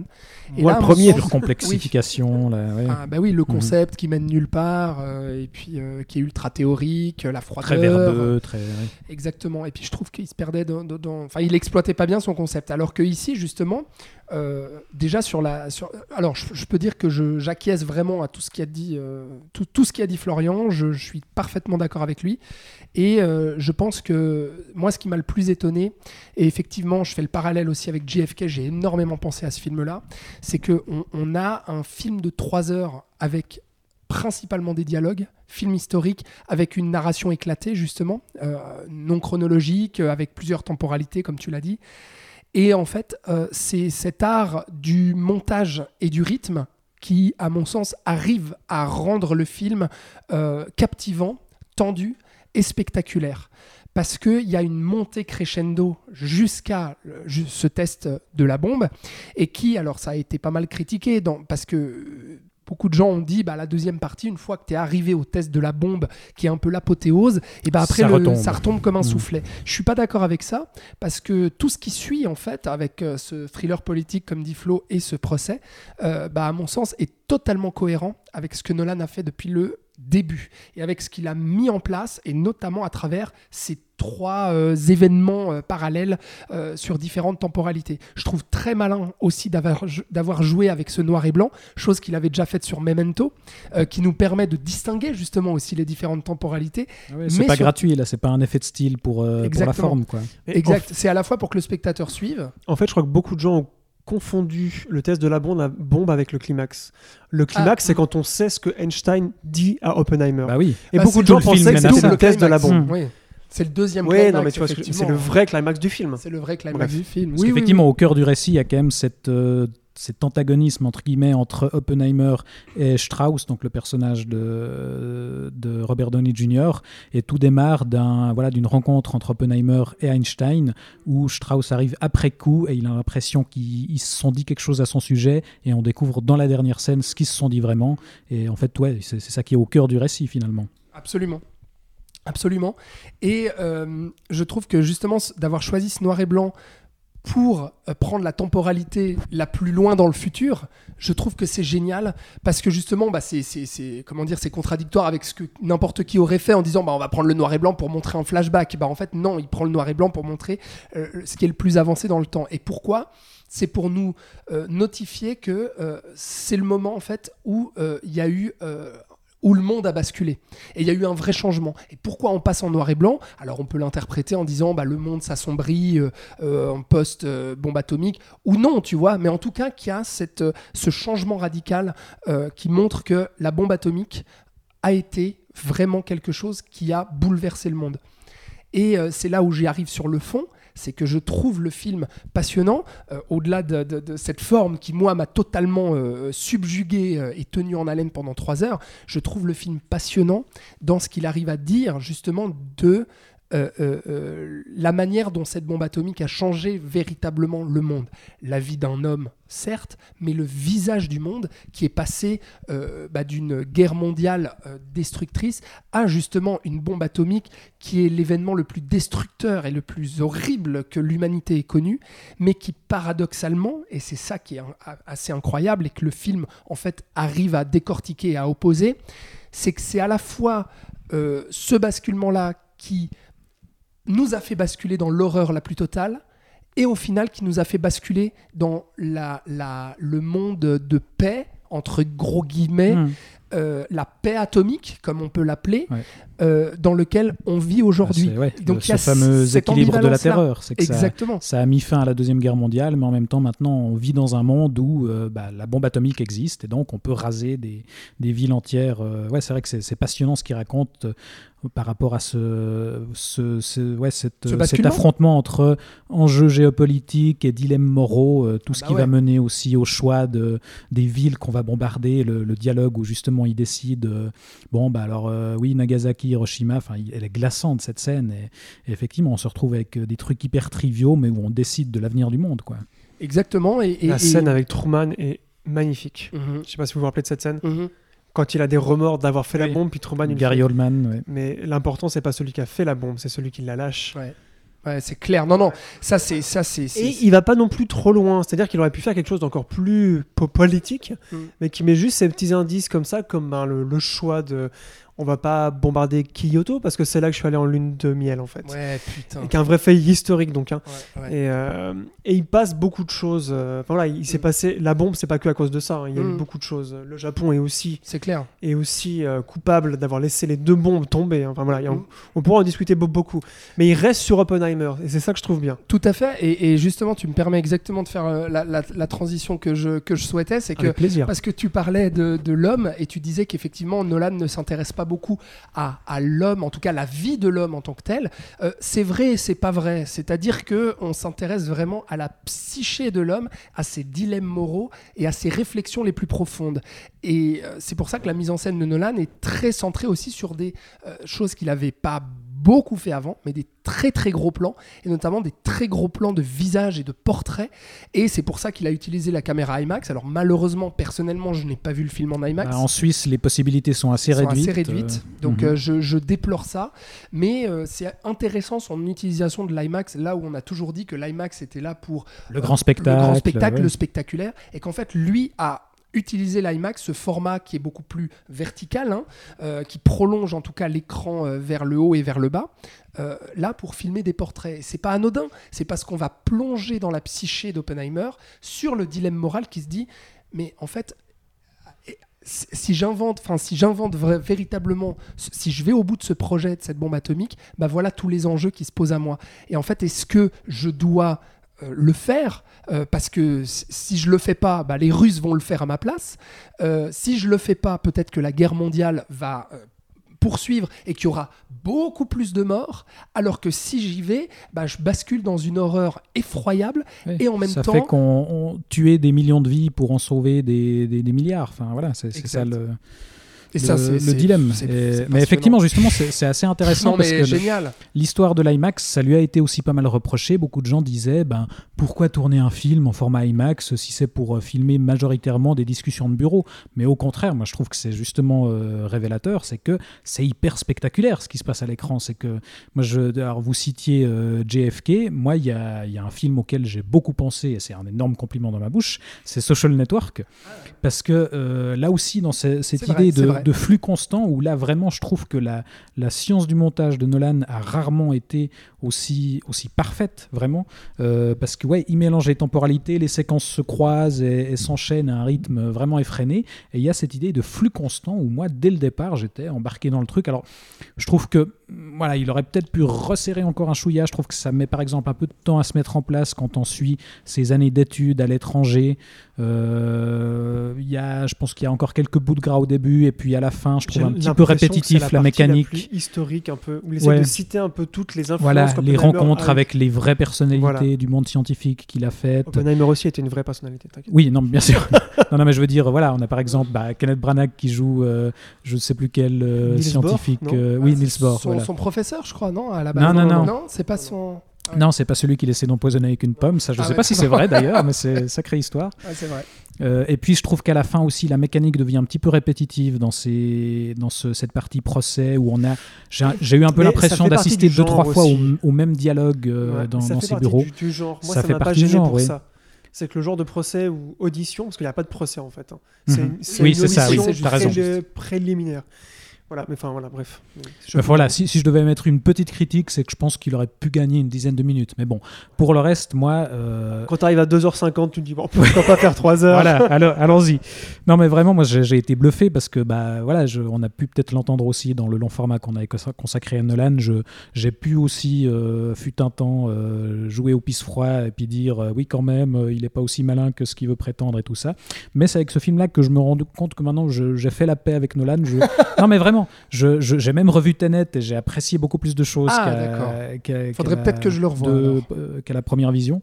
Et, euh, et je me rends compte maintenant que voilà, je, je sais ce, qui, ce que je peux reprocher à Nolan et les limites que je lui trouve, mais pour le reste, je trouve que c'est un cinéaste vraiment important et euh, qui fait vraiment du bien encore au cinéma aujourd'hui. Ouais. Et avec ce film-là, je trouve qu'il marque vraiment encore euh, un, un très grand coup. voilà, d'avoir un truc de 3 heures où tu as cette structure non chronologique avec énormément de personnages, parce qu'on a cité le casting, mais du coup, ça fait qu'il y a beaucoup de figures Et qui ils sont apparaissent à l'écran. tous super bien utilisés. Exactement. Le Même ceux qui apparaissent excellent. que quelques minutes, bah, on citait Rami Malek, il aura aussi son importance Ah ouais, dans le récit, ouais. alors qu'il apparaît Ca- 5 minutes Casey à péter. aussi. il y a- Casey Affleck, il a une seule scène, c'est Ben c'est hallucinant. qu'on voit pas non plus. Et voilà, on a un film hyper riche, euh, très verbeux, qui manipule aussi des concepts scientifiques auxquels euh, bah, le commun des mortels euh, bite absolument rien. Mais malgré tout, il arrive à rendre son récit toujours hyper fluide. On, on sait toujours quels sont les enjeux, ça progresse toujours vers quelque chose. Et euh, ouais, c'est du blockbuster exigeant. Voilà. Comme on a souvent. Non, mais vraiment. c'est vrai, comme on a souvent dit Ce sur fameux Nolan, blockbuster intelligent, ouais, bah, c'est ça. c'est- Voilà, et ça fait, ça fait plaisir que les gens y adhèrent Ouais. et que ce film rencontre un succès pareil, quoi. Moi, je m'en, je m'en réjouis énormément et c'est, c'est clairement un des films de l'année, quoi. Enfin, voilà. Bon, bah très bien, on est tous les trois très enthousiastes. Ça change de, de Barbie pour le coup. Oui, c'est vrai. Euh, et donc, bah oui, on espère qu'il continue à cartonner effectivement. Et on va euh, bah, rester dans, l'actu cinéma. Alors là, pour un film qui est euh, sorti un peu plus récemment, puisqu'on va enchaîner sur Anatomie d'une chute. On reste un peu dans les histoires de, procès, là aussi. Donc, le nouveau film de Justine Triet, qui est sorti le 23 août. Donc, Justine Triet qui nous avait fait La bataille de Solferino, Victoria et Sibylle qui coécrit ce quatrième film avec son mari Arthur Harari, qui nous avait quand même euh, lui aussi euh, livré euh, l'excellent Onoda. Chef-d'œuvre, Euh. Rattrapez-le si vous Oui, pouvez. grand on peut le dire. Voilà. Là aussi, un très long film euh, sur la Deuxième Guerre mondiale, mais Ouais, avec les. Japonais. avec les Japonais. Tout est lié. Euh, et donc, elle revient ici à des histoires judiciaires après Victoria, mais ce coup-ci moins dans la comédie et plus dans le, dans le drame. Donc tout ça était prometteur, et visiblement, euh, le film promettait d'être à la hauteur de ses promesses, puisque euh, il, a, il est carrément reparti de Cannes avec la Palme d'Or, avec un discours qui, qui là aussi a pas mal fait parler de lui, mais je pense pas qu'on va revenir dessus, parce que c'est pas très intéressant tout ça. On va plutôt parler du film Macron lui-même. démission. Cannes est que- politique, les cinéastes sont politisés. Voilà. euh, Cannes est, est là pour que les cinéastes, les artistes donnent leur, euh, le- le- le- leurs, leurs opinions politiques. Je vois pas où est le, le problème, Oui. même si ça n'avait aucun rapport avec son film. Non, euh, absolument mais- aucun. mais, euh, bon, soit, quoi. de circonstances. Bah oui. Tout ça s'est plié. Et donc le film lui-même, c'est un film de procès une nouvelle fois qui nous raconte euh, l'histoire d'une écrivaine qui est interprétée par euh, l'actrice allemande Sandra Hüller, qui, euh, qui avait déjà joué dans Sibylle, et qui euh, bah, du coup, joue une écrivaine dont le mari est retrouvé mort par leur fils malvoyant. Et donc apparemment, le mari aurait chuté d'une fenêtre euh, à l'étage de leur chalet, mais D'où le titre. bah, cette écrivaine, voilà, était la seule présente euh, dans la maison, et donc elle se retrouve sur le banc des accusés, et on va suivre son procès dans un film euh, quand même assez long là aussi, puisqu'il dure euh, 2h30. Et alors, euh, bah, la, la palme est-elle euh, est-elle méritée avec tout ça, Florian? C'est toujours moi qui commence aujourd'hui. Oui, ça me, mais on ça me dérange après pas. si Ça ne me dérange pas. Euh, alors, mérité, je ne Je sais, sais pas. que tu as détesté le film, c'est pour ça que je pas, vu, j'ai pas vu le reste euh, de la sélection, tu vois. Mais Ah, oui, ouais. mérité en tout cas, c'est le meilleur film de Justine Trier jusqu'à maintenant. Euh, T'es plutôt client, toi, à la base, de, de Trier? Ben, pff, de ses premiers courts et moyens métrages et de Solferino, oui, mais Victoria et Sibyl, pour moi, il y a des, il y a des choses qui vont pas, plusieurs choses qui vont pas. Euh, et d'ailleurs, j'étais très étonné de la voir euh, se lancer dans ce projet très très euh, très très sérieux et très, enfin très procédurier un peu, Ouais. mais quand on sait, euh, je me suis renseigné après, quand on sait qu'elle a commencé par le documentaire, par une envie de faire du documentaire avant de faire de la fiction, là je trouve qu'on retrouve un très bon équilibre entre ce documentaire et la fiction, encore une fois, et c'est là dont euh, le film tire toute sa force, euh, je trouve en tout cas dans sa mise en scène et dans, et dans son propos, puisque moi je vois dans ce film, et c'est ça qui m'a beaucoup plu, euh, une thématique un peu sous-jacente, critique de l'exploitation euh, des faits divers par les médias. Je ne sais pas si c'est sous-jacent ou si c'est le thème principal. J'ai beaucoup pensé euh, à l'affaire du petit Grégory, évidemment, qui est l'affaire la plus médi- médiatisée en France, et notamment à la mère, à la mère de ce petit garçon qui s'en était pris plein la gueule, enfin qui avait été accusé, qui euh, euh, beaucoup de monde était contre elle. Et là, on retrouve un cas similaire, puisque comme tu l'as dit dans le pitch, la question c'est est-ce qu'elle l'a tué, est-ce qu'elle l'a pas tué, ou est-ce qu'il s'est suicidé? Enfin, enfin, en c'est la seule suspecte, donc a Voilà. priori, Mais euh, tout est la contre elle. Quoi, ouais. Voilà, et vu que c'est une femme, et vu que en plus elle ne parle pas bien français, puisque ben, c'est une actrice allemande, mais qui a étudié à Londres, donc elle parle un peu anglais, mais avec un accent tout un jeu sur les langues aussi, là, sur la compréhension. etc., etc. Beaucoup de préjugés qui rentrent en, qui rentrent en compte dans ce procès, et, euh, et on se rend compte que c'est le procès d'une femme qui, n'a, qui apparemment n'a rien fait, mais que c'est le procès d'une étrangère, et que... Et c'est assez glaçant à ce niveau-là, en D'une étrangère, d'une femme à succès aussi, alors que son ouais. mari était lui-même un espèce d'écrivain raté. bi aussi. Mhm. Oui. Euh, Et qui a des justement des aussi euh, ce sera ce sera évoqué mais parce des- que- parce qu'ils vont décortiquer toute sa vie Ouais. privée. Il y a donc ça y a aussi des qui est très gênant. sexuelles aussi. Voilà. On se rappelle, moi, c'est des films, c'est un film qui m'a aussi beaucoup rappelé, euh, et j'espère que le cinéma français va continuer comme ça. Euh, La fille au bracelet, Bien il y a sûr. 2-3 ans, de Stéphane Dem- Demoussier, qui est un chef-d'œuvre.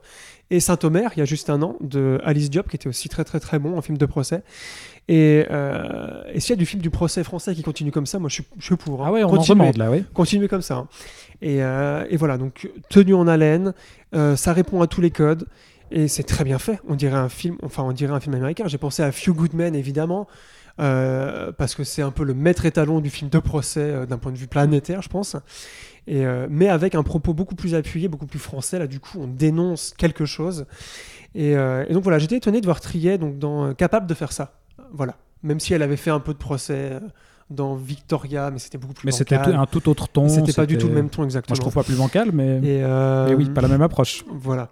Et euh, donc euh, Palme d'Or mérité, même si j'ai pas vu le reste Bah ouais. de la, même si j'ai pas vu le reste Virginie. euh, de la sélection.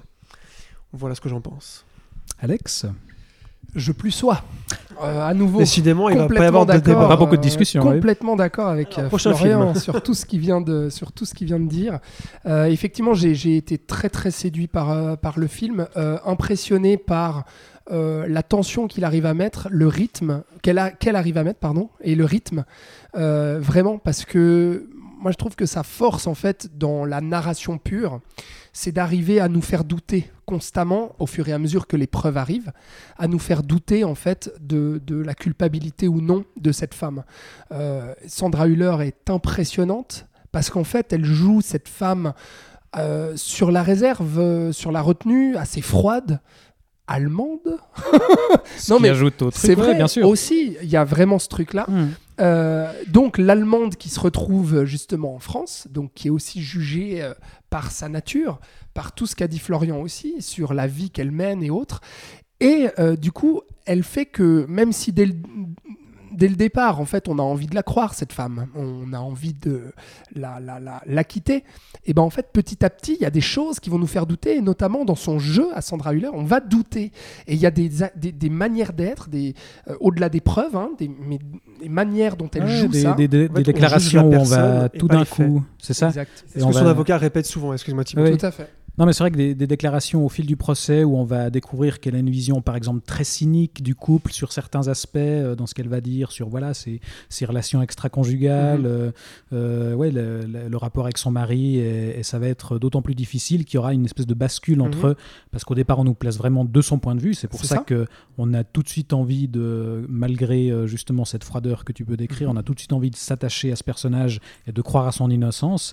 Mais petit à petit, plus on en découvre, plus on va basculer du point de vue du fils. Oui. Enfin, point de vue, c'est un peu un, un mauvais choix de mots puisque il est malvoyant. Bah non, mais, Mais, ça a toute mais son finalement, il y, a- y vraiment, euh, on, on suit de sa perspective à lui, quoi. Bah, tout à fait. Mm. Et la mise en scène joue avec ça aussi. Elle joue sur les regards qui se déplacent au fur et à mesure des personnages. Qui va regarder euh, cette femme? Euh, Qui va la juger? Comment? Et donc nous, spectateurs, on joue le rôle de juré, certes, mais on va switcher d'un personnage à l'autre. De l'avocat, de son avocat, à l'avocat de la défense, à la juge, en passant par le fils, en passant même par le, défunt qu'on va voir à travers des flashbacks. Donc tout ça, c'est hyper intéressant et elle va jouer, je trouve, à travers sa mise en scène là-dessus, euh, euh, notamment par des endroits où elle place la caméra, que ce soit dans le procès ou même dans la maison, et la manière dont est éclairée ou dont est positionnée Sandra Hüller, où euh, il y a des moments où moi, justement, je me disais, je suis avec elle, je suis contre elle, mais est-ce qu'elle l'a fait? Est-ce qu'elle l'a pas fait? Et en fait, au fur et à mesure, je n'ai pas arrêté de douter. J'ai trouve, je trouve aussi le film euh, très très bien écrit euh, dans ses dialogues et dont- dans, son, dans son rythme, sa narration, je trouve ça assez palpitant. Et même dans son dénouement, malgré le dénouement final et le jugement que je ne révélerai pas, et ben même à l'heure où je vous parle, je suis pas certain Ouais, t'es pas certain. de sa culpabilité ou non, euh, euh, malgré le- le- na- la nature du jugement. En Donc fait, ça, c'est je très, trouve très fort. c'est très fort, ouais, j'allais dire la même chose. C'est un film qui questionne nos préjugés, en fait. Puisqu'elle nous met dans la place, à la place de, euh, bah, de, de Français ou de, voilà, de gens qui voient tous ces, entre guillemets, défauts chez elle, défauts qui vont même impacter son fils au bout d'un moment, parce qu'il va être influencé par tout ce qui est dit dans cette cour. Il y a aussi cette question-là. Euh, Qu'est-ce que l'enfant peut entendre sur, sur ses parents, puisqu'il décortique presque toute leur vie de couple. Et, euh, et c'est ça qui est très fort, et ça subsiste après le film. Et euh, c'est très effrayant. Moi, ça m'a aussi fait penser à La Nuit du 12. Bon, ça se passe à Grenoble Non, mais oui, oui, oui. aussi. Et, euh, et c'est le même genre de questionnement. Et je trouve ça très important que des films comme ça existent, parce qu'on se rend compte qu'on est qu'on a des préjugés malgré nous. Ouais. Malgré le fait qu'on dise qu'on soit progressiste ou pas, que tout ça, tout ça, il y a des choses qui sont tellement ancrées dans la société. C'est clair. Euh, et c'est le procès d'une société qu'elle fait aussi, évidemment. Et, euh, et comme tu l'as dit, montre comment les- une femme va être euh, regardée, jugée, décortiquée. Et donc, c'est- ça aussi que le film dit. C'est euh, bah, c'est important, en fait, de, de montrer que bah, une femme ne va pas être jugée à égalité. De... Si ça avait été un homme à sa place, ça aurait pas été la- le, le même traitement, le même Et jugement. là, en c'est marrant, on parle pas de film féministe. Non, mais justement, c'est c'est ce que j'allais dire. Alors, le- la comparaison est peut-être un peu déloyale parce que voilà, c'est pas les mêmes contextes de production, c'est pas les mêmes enjeux, tout ce qu'on veut. Mais c'est vraiment l'anti-Barbie à ce niveau-là. Ah, c'est c'est que c'est que c'est un film euh, bah, qu'on peut qualifier de féministe parce qu'il aborde ces questions-là, mais justement, il les aborde de, de façon hyper intelligente. C'est que déjà, il va pas matraquer son Bah, discours non. euh, et le- l'exprimer euh, aussi littéralement que Barbie, et surtout, il va pas euh, servir la soupe et brosser le public dans le sens, sens du poil en lui, en lui disant exactement ce qu'il veut entendre et ce qu'il entend depuis des années. C'est qu'on va justement, bah, comme vous le dites, cultiver le doute, et c'est ça qui, qui est intéressant à ce niveau-là. Le film est plein de nuances, en fait. ce, ce- ce personnage de, de femme, c'est pas euh, la blanche colombe qui est accusée et que qu'on persécute et oh là là la pauvre la pauvre femme, c'est que on montre les pressions qu'elle subit en tant que femme et, et, et- et voilà le, le désavantage qu'elle a euh, par sa nature de femme, mais on montre aussi qu'elle a euh, sa part de responsabilité sur certains aspects, et qu'elle n'est pas toute euh, toute blanche non plus, que voilà on va être amené à se rendre compte qu'elle cache des choses, que c'est un personnage euh, bah, justement ambigu. C'est là où c'est euh, c'est un personnage d'autant plus fort, c'est qu'il a le droit d'être autant Mm. euh, complexe que les personnages masculins. et qui avait sa part de responsabilité dans le couple que Justine Triet euh, dissèque là-dedans. C'est ce qu'elle a toujours fait dans chacun de ses films. Elle parle de ça. Elle parle du couple, elle parle de la relation homme-femme. Qui était opposé dans un procès. Totalement. La bataille de Solferino, c'est exactement ça. D'ailleurs, euh, je- je- je- j'encourage vraiment à voir ce- celui-là qui est, à mon sens, euh, son meilleur film après, après euh, Anatomie d'une chute. Mais bref. Et donc, dans Anatomie d'une chute, la chute, c'est la chute de l'homme qui va tomber de sa fenêtre et, qui, va, qui va mourir. Et puis, c'est la chute de cette femme qui va être jugée.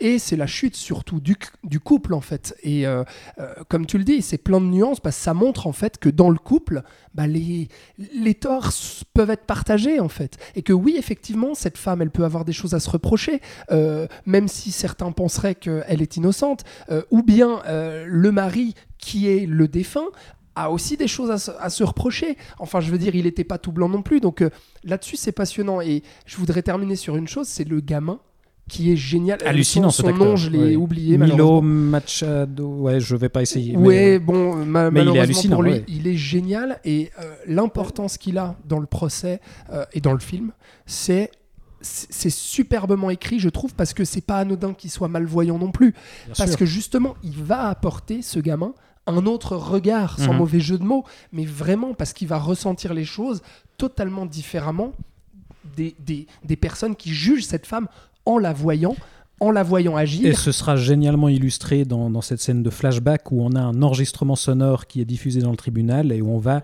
le représenter visuellement d'après le son en fait. C'est la scène la plus tendue de tout le film. hein. Ouais, Moi, celle-là, elle m'a. Et puis c'est- bouleversant aussi, il faut dire. Dans...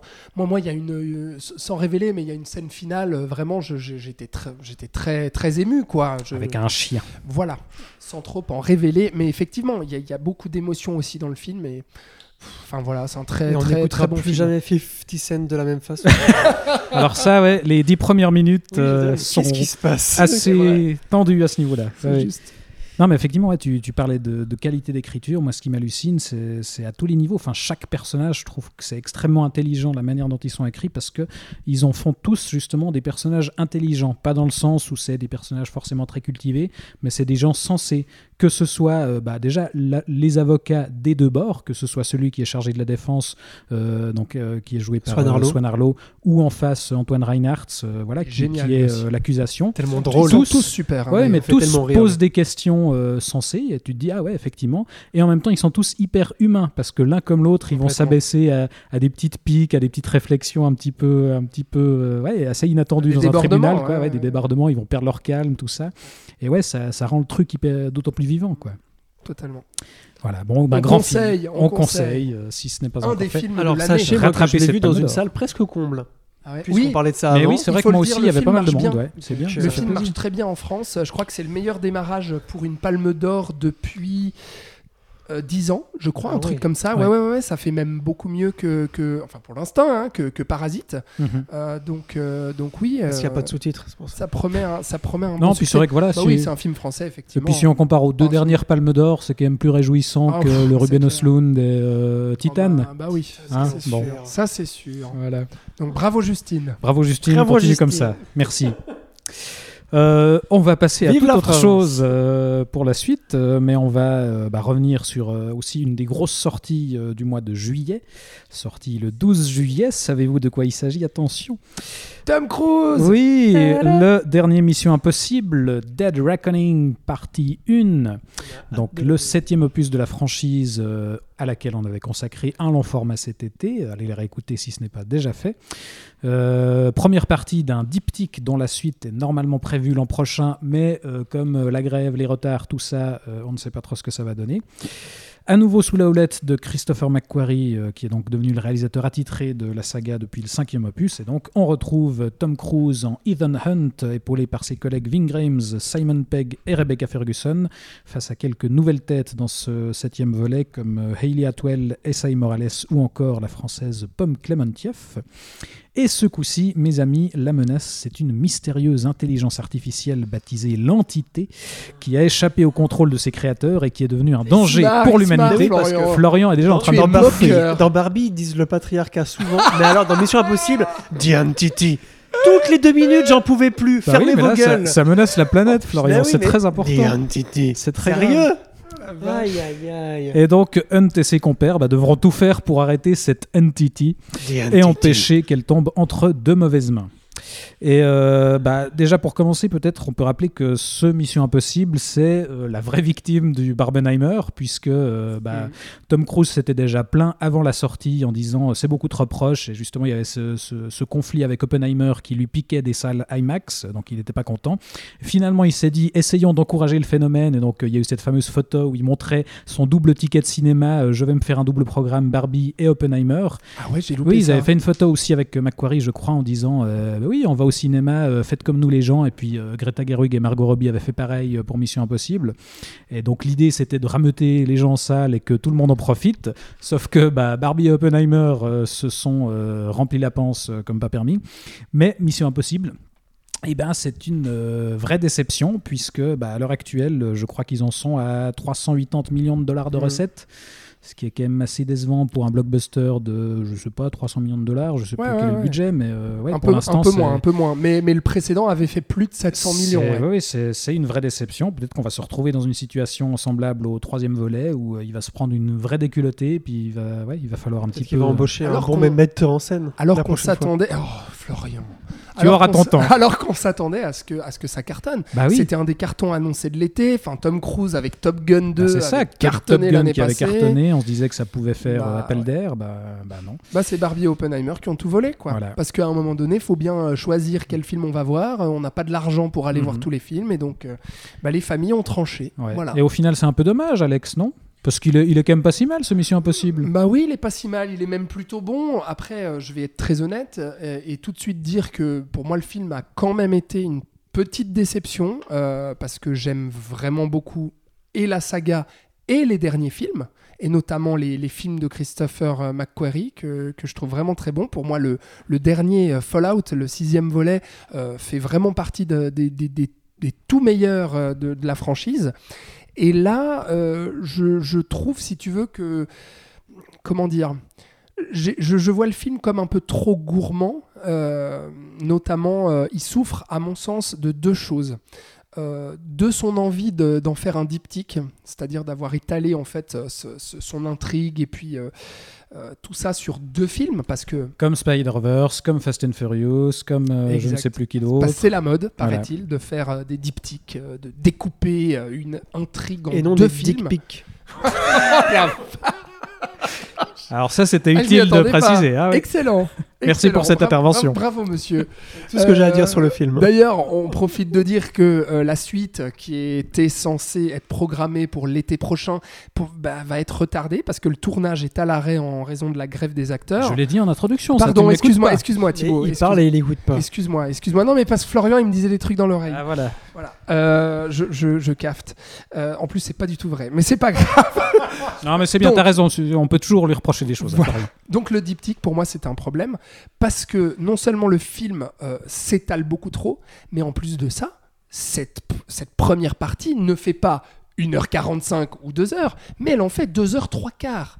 Et à mon sens, c'est ça le plus gros problème du film, c'est parce que euh, on a quelque chose, à mon sens, d'assez maigre en fait sur le papier, c'est-à-dire qu'on a ce, film d'action qu'on connaît tous, à la Mission Impossible, il y a un MacGuffin à un moment donné dans le film, euh, il y a un grand méchant, enfin ça s'apparente aussi à, un côté bondien, euh, clairement.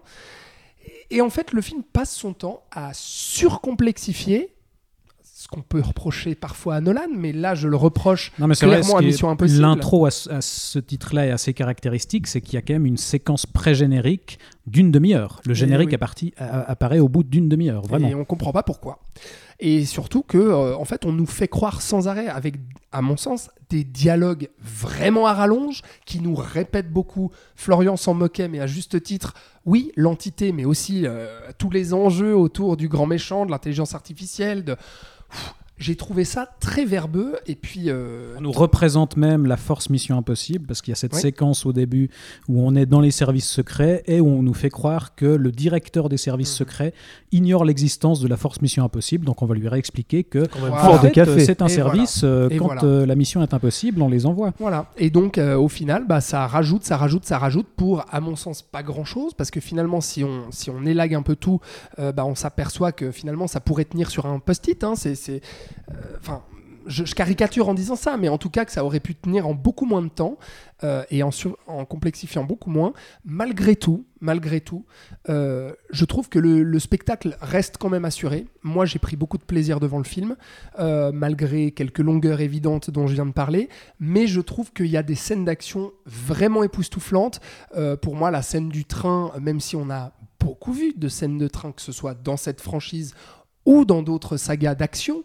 Mais là, je trouve que ce que McQuarrie arrive à faire sur le final de cette euh, scène de train est absolument génial. Il y a une scène à l'aéroport qui est aussi assez bluffante dans sa, tension, son crescendo, son montage. Euh, il y a une scène de course-poursuite en Italie que je trouve géniale. Donc il y a beaucoup de moments comme ça où et puis, et puis c'est généreux aussi, ça fait pas semblant. C'est-à-dire qu'au moment où il y a les scènes Bah, on, a, d'action, on a malgré tout toujours le Tom Cruise euh, cascadeur. Enfin voilà, même si c'est assez Eh oui. limite, on va pas revenir dessus. Et Mais ça cartonne. Et ça, ça cartonne. Donc, c'est un peu tous les à côté qui, moi, m'ont un petit peu euh, fait me dire putain, euh, c'est dommage. Et il y a certains arcs narratifs avec des dénouements autour de certains personnages qu'on ne va pas révéler parce que peut-être vous n'avez Ah, on peut toujours pas peut-être vu. le révéler. Non, je tu me rappelle pas. pas, surtout. Mais on n'a pas besoin de le spoiler, on Non, s'en bon, fout. très bien. Bah, tout ça pour dire que c'est très mal géré Mhm. et c'est très décevant euh, aussi à ce niveau-là. Voilà. Très bien. Bah, euh, Florian, tu veux euh, descendre définitivement le truc Et Non, je tâcherai de remonter pas un petit peu détesté. pour Non, mais j'aime le film, attention. pas, hein, j'ai je pas quand même détesté le je film, c'est juste que je, je l'ai trouvé assez générique pour un Mission Impossible. Et donc je rejoins complètement ce qu'Alex a dit. Euh, moi j'apprécie beaucoup le nouveau personnage là, de- je ne sais plus son nom Grace ni de... Voilà, ouais, merci. qui joue une, une voleuse. Voilà, je trouve qu'elle, chouette, elle est mhm. très bien amenée, elle joue très bien. euh, c'est juste ce qui est fait autour d'elle, c'est une excuse pour à nouveau réexpliquer tout ce qui a déjà été expliqué dans les premiers films. Mais euh, euh, euh, je sais pas, j'ai l'impression qu'elle est contente d'être là, un peu.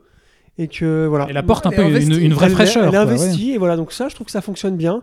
Et sinon, les scènes d'action, moi, je regrette juste euh, la, la dernière où tu dois attendre 1000 ans avant que Tom Cruise arrive.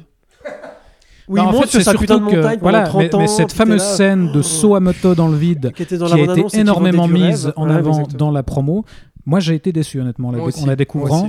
Euh, je trouve que, mais ça, ça m'avait presque fait le même effet, mais à une moindre mesure dans Fallout avec ce fameux saut euh, en parachute, enfin en chute libre euh, sur Paris, où finalement le, le making of et toute la promo était plus impressionnante que le résultat final Ouais, parce que derrière il y a des rajouts numériques par dessus et il y a du, du montage qui fait que c'est c'est moins spectaculaire au final. Mm, C'est vrai.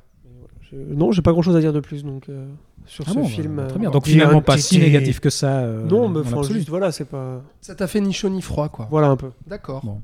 Bah écoutez, moi je vais quand même euh, voilà, mettre un petit peu plus de positif euh, en avant parce que moi aussi j'ai eu une légère déception à la découverte. Je l'ai revu une deuxième fois quand même parce que, Ah oui Mais parce que voilà, moi c'est Oh, Tom Cruise. c'est Mission je- Impossible. Je ne peux Ah pas me contenter d'une vision en salle. Oh là là là Et je me suis, ça, me, ça me chiffonnait, puis effectivement, il y a des choses qui passent mieux à la deuxième vision.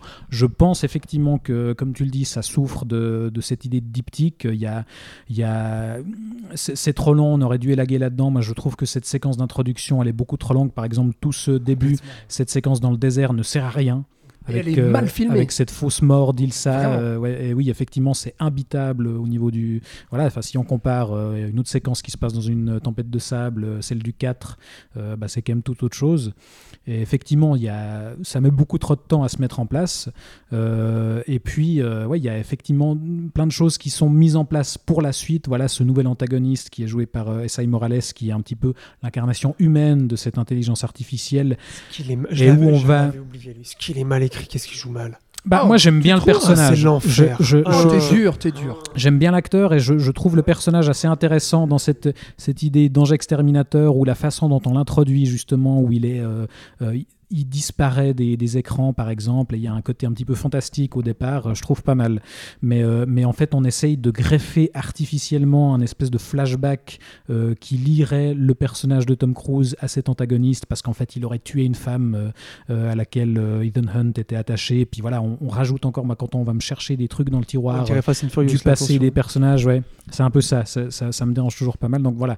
En fait, pour moi, c'est la suite logique de, de Fallout, c'est-à-dire que sur le cinquième opus, Macquarie avait débarqué, puis était revenu à quelque chose de beaucoup plus sobre, à du film d'espionnage, Hitchcockien, tout ça, élégant. Enfin, on en avait parlé dans le long format. Dans le sixième, il était allé à l'extrême inverse. C'était, on fait le film le plus spectaculaire de la saga.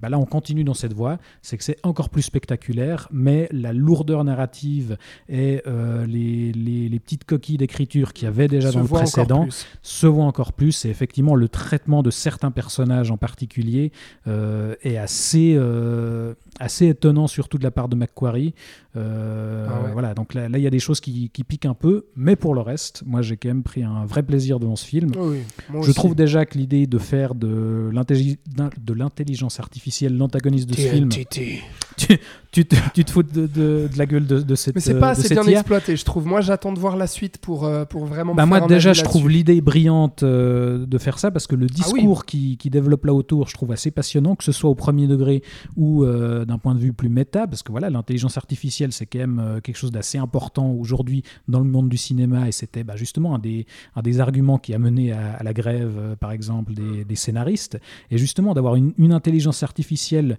qui prévoit tous les coups et euh, on a ces, les héros humains qui vont devoir lutter contre l'algorithme littéralement je trouve ça assez passionnant dans ce que ça raconte. Et puis finalement, c'est pas non plus euh, ce qu'on aurait pu attendre, une espèce de condamnation de la technologie où euh, il faut revenir euh, voilà, au, bout de ficelle et au bout de bois, parce qu'on continue quand même, bah, par exemple, toute cette séquence de l'aéroport qui est pour moi la meilleure, c'est vraiment la plus maîtrisée à, à tous les niveaux, au niveau du suspense de l'écriture. On voit qu'ils utilisent par exemple le deepfake, les héros, pour s'en Ouais, sortir. Donc on, on exploite aussi l'intelligence artificielle, mais on nous montre que tant que c'est contrôlé justement par de l'humain, ça, peut marcher, mais dès que ça échappe au contrôle, euh, bah, c'est là que ça devient compliqué. Donc bref, y a, on renoue avec des trucs euh, qu'on a déjà vu dans la saga de manipulation, de fabrication de la vérité, mais qui sont toujours très actuels. Et du coup, bah, je trouve assez assez passionnant. Et puis bah tu l'as dit c'est c'est quand même toujours euh, hyper spectaculaire Euh, moi cette euh, voilà cette cette poursuite à Rome même si narrativement elle fait Drôle. pas beaucoup Dans avancer Fiat. l'histoire. Mais oui avec cette Fiat qui se balade dans les rues de Rome c'est c'est assez génial. Tellement bien chorégraphié ça. et ce final dans le train où effectivement on renoue un petit peu avec le, le burlesque de l'épisode 4 euh, du Buster Keaton où voilà on a des actions assez, assez impressionnantes. Donc voilà on on reste dans du Mission Impossible le duo euh, McQuarrie-Tom Cruise atteint gentiment ses limites donc je, en même temps j'attends beaucoup la suite puis j'ai un peu peur Moi aussi. mais, mais bon ils ont le temps peut-être d'adapter un peu puisque le projet est mis en pause Effectivement. et dans tous les cas c'est dommage que voilà il se fasse bouffer par Barbenheimer Et oui. Bref. Oui. Voilà pour Tom Cruise. On va enchaîner avec euh, toute autre chose, mais on, on reste euh, dans le blockbuster d'une certaine manière, mais plutôt dans le film d'animation ce coup-ci, puisqu'on va enchaîner sur Teenage Mutant Ninja Turtles Mutant Mayhem, ou dans son titre français Ninja Turtles Teenage Years. Oui, ce qui c'est fait plus parfaitement court. sens, Oui. n'est-ce pas? Nous sommes en France. Euh, sorti le 9 août donc sur nos écrans. Nouvelle adaptation des Tortues Ninja en film d'animation, réalisée par Jeff Rowe, qui était le co-réalisateur des Mitchells contre les machines, et produit et coécrit par le duo Seth Rogen et euh, son compère Evan Goldberg. Et donc, bah, le projet, c'est de lancer là aussi une nouvelle franchise, puisque bah, les suites sont déjà prévues. Et on va euh, bah, découvrir une nouvelle fois les origines des Tortues Ninja, leur vie de famille avec l'inénarrable rat euh, Splinter, leur envie de découvrir le monde des humains et surtout leur rencontre avec d'autres mutants menés par l'homme mouche Superfly qui est quand même doublé euh, en. VO par 50 Cent. Euh, euh, non, euh, Ice Cube, qu'est-ce que je raconte? Ah oui. Et en VF par le rappeur Fianso. Voilà. Voilà. Je l'ai vu en VF d'ailleurs. Oui, moi. moi aussi. Ouais. Ah bah voilà. Passez pas en Ah, VO. non, il y hein. avait Ah pas bah, de les, VO, les horaires pas VO chez nous, c'est c'est toute une histoire. Ouais. Mais, mais bonne VF. euh, Oui, bonne. VF. Bonne VF. Voilà, on peut le souligner. Donc tout un programme pour un projet qui se pose clairement dans la lignée des films Spider-Verse, que ce soit dans le style d'animation ou de le ton très euh, postmoderne, rigolard, euh, très méta, etc. Alors au final, euh, ces Tortues Ninja, euh, qu'est-ce que ça donne? Qui veut commencer? Tu veux que je commence, Florian ou tu... Alors, euh, plutôt bien. Plutôt bien. Plutôt bien. Bon, effectivement, moi j'adore euh, ce qui a été fait sur euh, Spider-Verse. Et comme tu le dis, c'est dans la droite lignée. C'est-à-dire qu'on a cette animation un peu hybride euh, entre 2D, 3D, euh, à plat, gros traits, Ce qui était déjà le cas des Mitchells contre les machines, par ailleurs. aussi, Hmm. effectivement, voilà, avec cet aspect très pop et très comics. Et puis là, il y a cet aspect. Moi, ce que j'ai aimé aussi dans cette euh, direction artistique-là, c'est que pour les Tortues Ninja, qui sont euh, bah, ces tortues mutantes qui vivent dans les égouts et qui vivent dans la ville, donc il y a ce côté urbain assez sale, et ben je trouve qu'on le ressent vraiment, euh, contrairement aux grosses merdes là, qui ont été faites en live action il y a de ça, je sais pas, quelques années là. Produite par Michael Bay. C'était qui? Jonathan Limbusman, je Oh, crois. je sais réalisait- plus du oui. tout, mais les deux étaient nuls, quoi. Je sais même pas pourquoi j'avais vu ces deux-là, mais bon, parce que Tortue Ninja, c'est un peu toute mon enfance. Euh, J'adorais les dessins animés quand j'étais gamin, et donc là, je retrouve vraiment cette âme-là. Euh, donc ça, ça arrivait vraiment à capter, en fait, à mon sens, ce qu'étaient euh, les Tortues Ninja, les personnages, et surtout, c'est là où je reviens à cette direction artistique, c'est ce côté un peu crade et un peu street art aussi. C'est-à-dire qu'on on ressent à la fois fois euh, ce côté trash, euh, grossier dans le design aussi des personnages. La super mouche, elle est, elle est, elle est, elle est géniale à ce niveau-là, quoi. Donc il y a un côté un peu, un peu bigarré. Le rat aussi, Splinter, il est, il est moche, quoi. Il est, il est répugnant, tu vois. Les tortues, par moments, dans leur évolution, leur mutation, ce qu'elles peuvent être montrées, il y a un côté qui ose justement visuellement, euh, bah voilà, ce côté un peu crado, quoi. Et à la Et puis, fois. puis Skirnou, euh, alors je n'ai pas lu les comics, mais de ce que j'en sais, c'était justement quelque chose d'un peu plus euh, adulte que ce qu'on a trash, pu connaître Ouais. avec justement le dessin animé. et Ouais. voilà. Bon, alors là, on reste quand même dans ce truc un peu, un peu, un peu adolescent, hein, même dans l'humour et tout. C'est du Seth, euh, Seth Rogen, Oui, donc c'est euh, c'est pas Sin City non plus. voilà, exactement. On n'est pas dans ce truc très adulte et tout. On est dans ce truc assez pulp, quoi, et assez, assez adolescent. Euh, et je trouve que, euh, donc voilà, visuellement, ça me plaît beaucoup. Et après, dans son scénario, son histoire, comme je le disais, je trouve que les personnages, alors on est à la fois dans une origin story, hein, c'est-à-dire qu'on va nous placer le début, etc. On nous re-raconte toute l'histoire depuis le début. Mais euh, ça place bien les personnages, ça place bien les enjeux. Et puis ça file tout droit. C'est-à-dire que ça, c'est vraiment l'avantage de ce film-là, c'est qu'il n'y a pas de fioriture. Euh, il dure quoi Une heure et demie, une heure quarante, un Ouais, truc quelque comme chose ça. comme ça. Euh, ça file droit, euh, c'est efficace, c'est rythmé. Ouais, on, on s'emmerde pas. c'est vrai, l'enjeu de départ, on l'a déjà vu, enfin, cette idée d'opposer mutants et humains, enfin, on a vu ça dans tous les films X-Men, dans voilà, un milliard de films de super-héros. Exact. Et, mais, mais Ça, c'est un peu le défaut ça- du film, du coup. Mais à la fois, c'est pas original, mais en même temps, ça permet de reposer correctement euh, ce Oui. que sont les Tortues Ninja, justement, de poser un enjeu assez clair dès le départ et, et de garder une certaine fluidité dans, dans, dans le récit. Donc on reste dans une ligne claire, comme tu le dis, mais ouais, qui, qui se suit bien, quoi. Ouais, ouais, qui se, qui se suit bien, mais euh, qui a ses limites, justement, parce que bah, j'ai l'impression d'avoir déjà vu ça mille fois. Et euh, je trouve, voilà, tout le reste pas très développé. Et puis, euh, ça reste assez superficiel, je trouve. Et euh, surtout sur des rails, quoi. C'est-à-dire qu'on on file tout droit, c'est bien. Mais du coup, euh, bah, il n'y a pas beaucoup de surprises. Et il n'y a pas beaucoup de relief, en fait, à cette histoire et à tout ça. Mais ça, fait, ça, fait, ça fait le taf, quoi. Moi, j'ai passé un bon moment. Ouais, non, moi je, suis plutôt d'accord. Je trouve que, bah ouais, je, enfin, comme on disait, c'est effectivement dans la lignée des Spider-Verse, un peu moins abouti, un peu moins, on prend peut-être un peu moins de risques, effectivement. Je trouve que ça a aussi les, les mêmes limites, c'est-à-dire que, alors oui, dans l'animation et dans la patte graphique, ça fait plaisir, on expérimente aussi beaucoup de choses, mais il y a euh, d'un côté, je parlais du ton, je trouve qu'il y a la même tendance à, à une certaine hystérie dans, dans, dans le rythme et une surabondance de, de gags et un surdécoupage de l'action par moment où euh, voilà, au bout d'un moment, moi je trouve que ça, ça, atteint, ça atteint aussi ses limites. Mais, euh, mais effectivement, pour le reste, bah, c'est plutôt une bonne proposition, Florian. Euh, moi, je suis assez déçu de ce film, pour Ah, tout vous bah dire. alors Euh, autant le début était très intéressant, puisqu'on partait sur une, euh, sur une fable adolescente, un peu. Mais tu aimes les Tortues Ninja, toi? C'est le moins qu'on puisse dire. Ah, c'est vrai? Oui, oui. Euh, donc on part sur une fable adolescente qui est très... euh, En plus, il commence par citer euh, Ferris Bu- Bu- Bueller quand même, qui je trouve est soit un des, soit le meilleur film sur l'adolescence qui a jamais été fait. Et, euh, et après, en fait, justement, le problème, c'est que ça part sur cette narration sur les rails, comme tu dis, du déjà vu. Et je trouve que c'est un gâchis, en fait. Ils gâchent vraiment leur idée de départ, c'est-à-dire de montrer les Tortues Ninja comme des adolescents. Et là, je suis pas non plus d'accord avec Thibaut sur l'hystérie et tout ça. Pour moi, ça va très bien avec le fait d'être adolescent. Et d'ailleurs, ça m'a fait plaisir de les revoir comme ça, les Tortues Ni- Ninja. Donc, pour moi, ça correspond au dessin animé qu'on avait vu quand on était jeune, ce côté un peu. Mais mis au goût du jour, mis au goût des, des adolescents d'aujourd'hui, Ouais, ouais, un petit peu. Enfin, c'est Ah, l'impression parce que j'ai en les, tout les cas. blagues sont très référencées euh, Voilà, avec aujourd'hui, quoi. Ouais, ouais. Et je trouve que ça perd toute sa sève dès que Sup- Superfly arrive et qu'il faut désamorcer tout ça. Et là, on part dans un truc vu mille fois et on abandonne complètement ce qui pour moi était l'intérêt principal du film. Voilà. Mais ils sont cool, les méchants, non? Oui, ils sont cool, mais l'histoire est chiante à mourir. Ah ouais. Voilà. Moi, je veux, enfin, une galerie de personnages cool, c'est bien. Et vi- visuellement, ça t'a pas euh, justement. J'allais y euh, venir parce que visuellement, je suis d'accord avec toi sur le fait que ce soit sale, urbain, tout ça, mais pour moi, c'est moche. Ah ouais, Et mais moche à mauvais escient. d'accord. je trouve pas ça. euh, mais c'est pour ça que je suis, je m'étais pas renseigné outre que ça, parce que j'avais été assez déçu.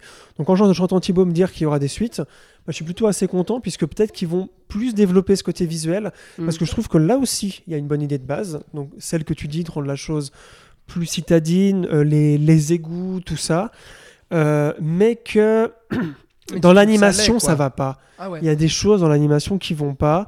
Et, euh, et des fois, ça gâche mon expérience, en fait. Il, il manque de fluidité de certains trucs. Et c'est pas parce que c'est sale ou moche, tu vois, dans le sens. euh, oui, c'est parce que c'est dans les égouts, donc c'est un peu crade et tout. Non, c'est juste que il manque quelque chose. Et je trouve ça que c'est une. C'est une bonne idée qu'ils se mettent dans la lignée des Spider-Verse, mais qu'ils fassent pas la même chose. Mais en même temps, au niveau de l'animation, ils sont vraiment pas au même niveau.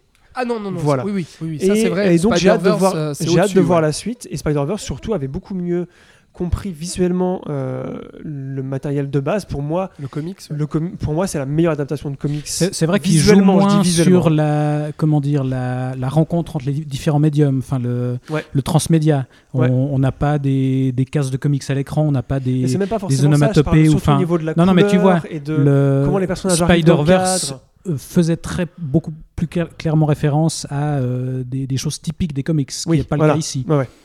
Mais parce que de toute façon, les Tortues Ninja à la base, le comics de base n'est pas un comics comme les autres. C'est un comics in- indépendant qui est en noir et blanc, euh, qui a un trait très particulier que je retrouve pas du tout ici. Ouais. Euh, enfin, quand tu parlais de ça avant Thibaut, moi j'ai pas du tout retrouvé ça. Vraiment l'esprit des comics. En fait, les Tortues Ninja à la base c'est très adulte. C'est le dessin animé qui l'a rendu un peu plus euh, coloré pour enfants, etc., etc. Euh, donc voilà, je suis assez déçu, euh, assez déçu de ça, mais j'attends de voir la suite. On sait jamais. Bon, bah, on verra la suite, donc, puisque effectivement, le, précisons-le quand même, la, la scène post-générique nous annonce Shredder, donc euh, Ah oui. ah, on se réjouit de voir ça. Bah, Et on espère ouais. que du coup, bah, pour le, le deuxième volet, euh, voilà, maintenant que les bases sont posées, ils, ils prennent un peu plus de risques et on, on pousse le truc un peu plus loin. Euh, on va Poussons, rester. poussons. Comment? Poussons, poussons. Poussons, poussons. Pour la suite, on va rester euh, dans euh, les rues un petit peu malfamées et euh, les trucs un peu cracra, mais alors là beaucoup plus poussés pour le coup, puisqu'on va parler Poussons, poussons. de Limbo, polar hongkongais de Soi Chang, réalisé pour le coup il y, a, il y a deux ans, en 2021, qui est passé par différents festivals et qui a finalement eu droit à une sortie salle cette année en France, donc pas chez nous en Suisse, mais euh, chez les voisins le 12 juillet et euh, bah, qui a été à sa sortie plutôt remarqué par le milieu cinéphile. hein. On en a pas mal discuté euh, dans les sphères d'amateurs euh, de polar Et de et cinéma autres, et de hongkongais. Il faut dire qu'il est sud-coréen, lui. hein. Soi Chang, Ah oui. Ah d'accord. voilà. Ah oui, oui, oui, il est Bon. sud-coréen et il va. Oui, oui. Bien pas. tu fais bien de le préciser. bah.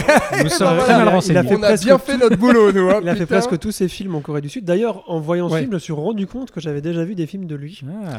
Eh bien, nous aussi, Thibaut. Dis-moi. Bah, on a vu un film de lui cet été au NIF. C'est Mad Fate, c'est Mad Fate. C'est son Ah, c'était nouveau lui nouveau. Eh ben, c'est lui. Ah ouais, Eh oui, bah, tout voilà. s'explique. Ah bah, Exact. donc, décidément, il Ah, tout bien, s'explique. Comment ça? Parce qu'on n'a pas mais- trop aimé Mad Fate. Enfin, ouais, ça va, non, ça mais il y avait va. des choses intéressantes. Oui, toi, un Non, peu mais plus de- que moi. pa- Par rapport au point commun, je dis, parce que visiblement, il aime bien Mm. filmer les rues un peu cracra avec de la pluie dedans. oui. Et il aime Tu bien être radical Fincher, dans ce qu'il Ah, fait. Voilà, c'est ça. Ouais. Mais donc, euh, Limbo, ce dernier film, donc, raconte l'enquête de deux flics euh, partis débusquer un serial killer qui s'en prend exclusivement aux femmes. Et Quelle qui- originalité. Mais Oh L'originalité, Florian, c'est qu'il s'en prend aux femmes C'est en noir et blanc. et il leur coupe la main pour laisser ensuite euh, leur reste dans les ordures qui encombrent les rues de la ville. Donc un postulat plutôt sympa, effectivement. En plus, tu le disais, c'est tourné en noir et blanc, donc ça promettait d'être un vrai polar euh, bien radical, bien déprimant. Alors, commençons par le positif, Alex. Oui. Toi, tu as plutôt aimé. Euh, j'ai vraiment vraiment beaucoup aimé euh, alors que euh, bah. Ma- Mad Fate euh, qu'on a vu en festival justement je trouvais qu'il y avait euh, une écriture assez foutraque et Bordélique, puis ouais, un ça peu partait un peu dans bordélique tous les sens. et euh, un peu lourde aussi par moment Euh, alors qu'ici euh, à mon sens alors on n'est pas dans quelque chose spécialement fin on est dans dans quelque chose de- Murder, quoi. voilà, là on est dans quelque chose de- d'ultra radical qui veut mettre un coup de poing là où ça fait mal et puis qui envoie du polar ultra noir et pluvieux en plus en noir et blanc euh, dans, euh, dans Hong Kong quoi. Euh, plus, on est euh, en grande partie dans les ordures, dans la crasse, ça pue, ça sointe, ça... ouais. Et ça, je trouve que ça se, ça se retranscrit hyper bien en fait. Et, et là-dessus, bah, moi, c'est vraiment ce qui m'a marqué dans le film, c'est cette noirceur qui est radicale et qui est, qui est totalement euh, maîtrisée, je trouve. Euh, C'est-à-dire que j'ai- pas vu ça depuis euh, justement les, les derniers polars, thrillers coréens, justement. Bah, alors je suis étonné d'apprendre qu'il est sud-coréen parce pas que. du tout en fait, moi, je suis complètement gouré. Ah, tu t'es con Je confonds avec un autre. Ah, bah d'accord. Voilà, Voilà, non, non, il est n'importe quoi. Je me- voilà, Bravo. tu nous fais raconter avec. Johnito et tout. Non, mais Ah d'accord, bon, donc il est bien hongkongais, voilà.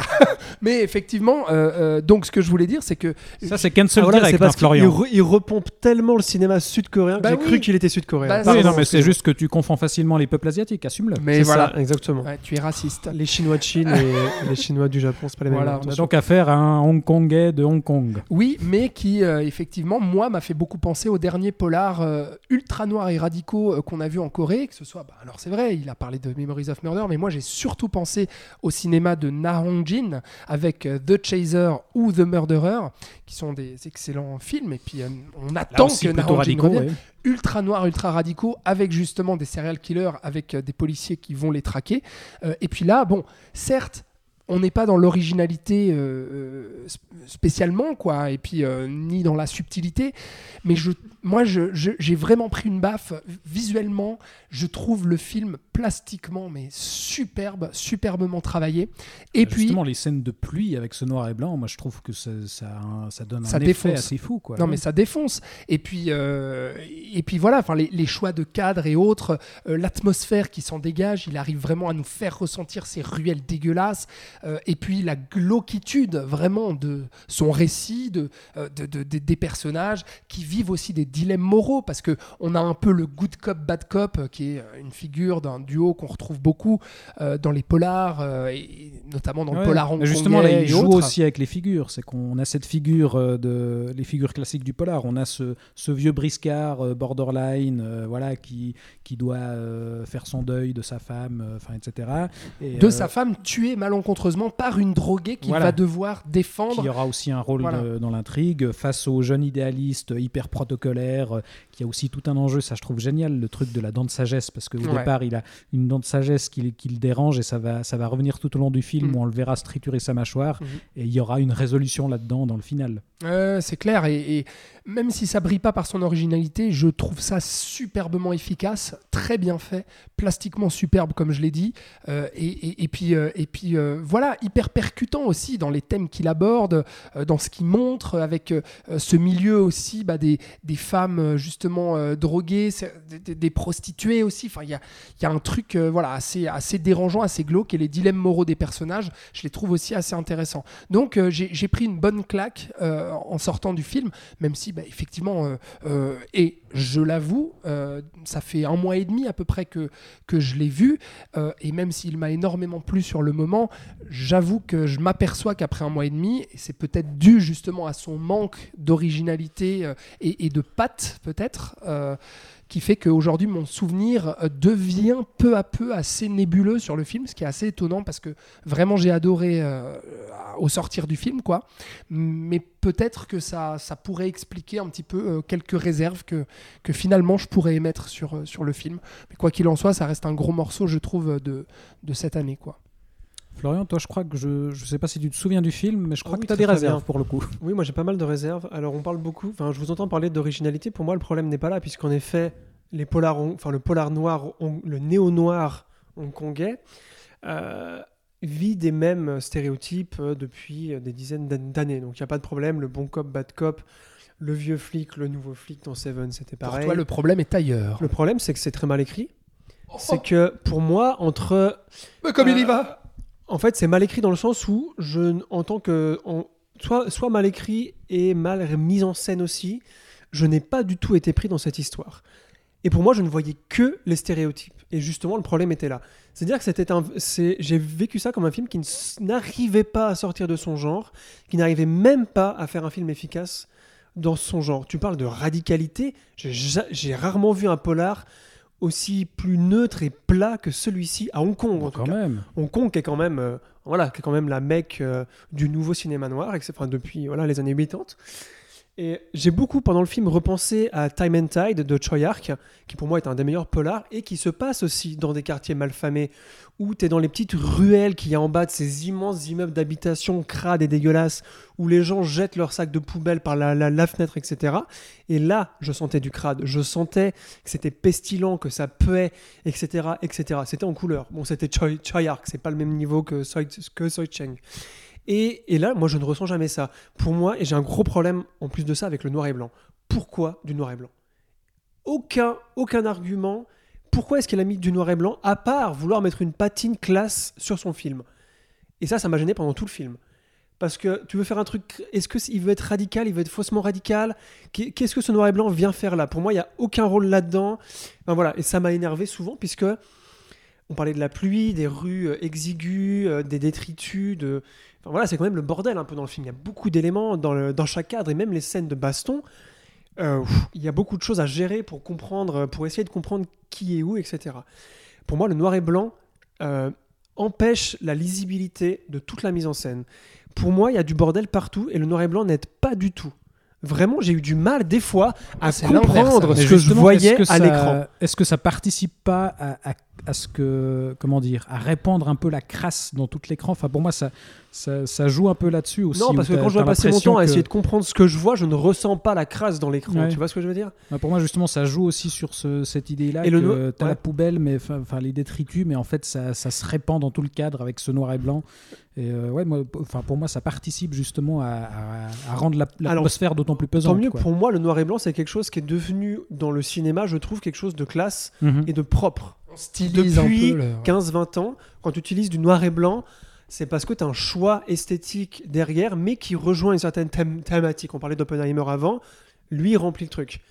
Euh, là, je trouve que c'est pas le cas. Enfin, je crois que c'est juste un- une espèce de caprice de, de réalisateur. Je vais faire ce film en noir et blanc parce que c'est un film sérieux, radical, qui en fait raconte la même chose que tous les néo-noirs hongkongais depuis 40 ans. Et voilà, donc c'est ça qui m'a un peu saoulé. Et c'est dommage parce que l'acteur principal qui joue le vieux Bri- Briscard, je me rappelle plus de son nom, je l'ai vu dans plein de trucs, je le trouve excellent. Euh, cette aussi. idée de la jeune euh, dro- dro- dro- dro- dro- droguée qui prend un rôle beaucoup plus important, plus Bah, la c'est narration ça, pour moi, le gros intérêt est très Ah bonne. ouais, ouais. Mais oui, mais et, et- et puis le climax, mon dieu, je le vois venir 10 minutes j'adore. avant qu'il arrive. Ouais. 10 minutes avant qu'il arrive. Oui, Oui, je sais ce qui va se passer. Euh, voilà, essaye Oui, de mais faire parce un effort. en fait. Enfin, voilà, c'est Voilà, ça aussi m'a de la tragédie. Tragédie, Voilà. Tu exactement. sais à l'avance. Wow. Mais justement, moi, je, pour, oui, mais pour- tragédie mal écrite où il se passe- pour moi, l'or- Nul, enfin, nul, nul. Regardez du cinéma sud-coréen, Je vais, je vais enchérir du vieux hongkongais des années 80. Allez, Oui, salut. C'était mieux avant, on sait, on sait. Non, mais pour moi, euh, alors effectivement, il y a beaucoup de déjà-vu et on peut considérer qu'il répète beaucoup de poncifs, mais euh, justement, on parlait C'est de ce- c'est mal fait en plus de répéter, c'est ça que j'essaie de vous dire. Non, non, laisse-moi les gens sachent. Laisse-moi développer.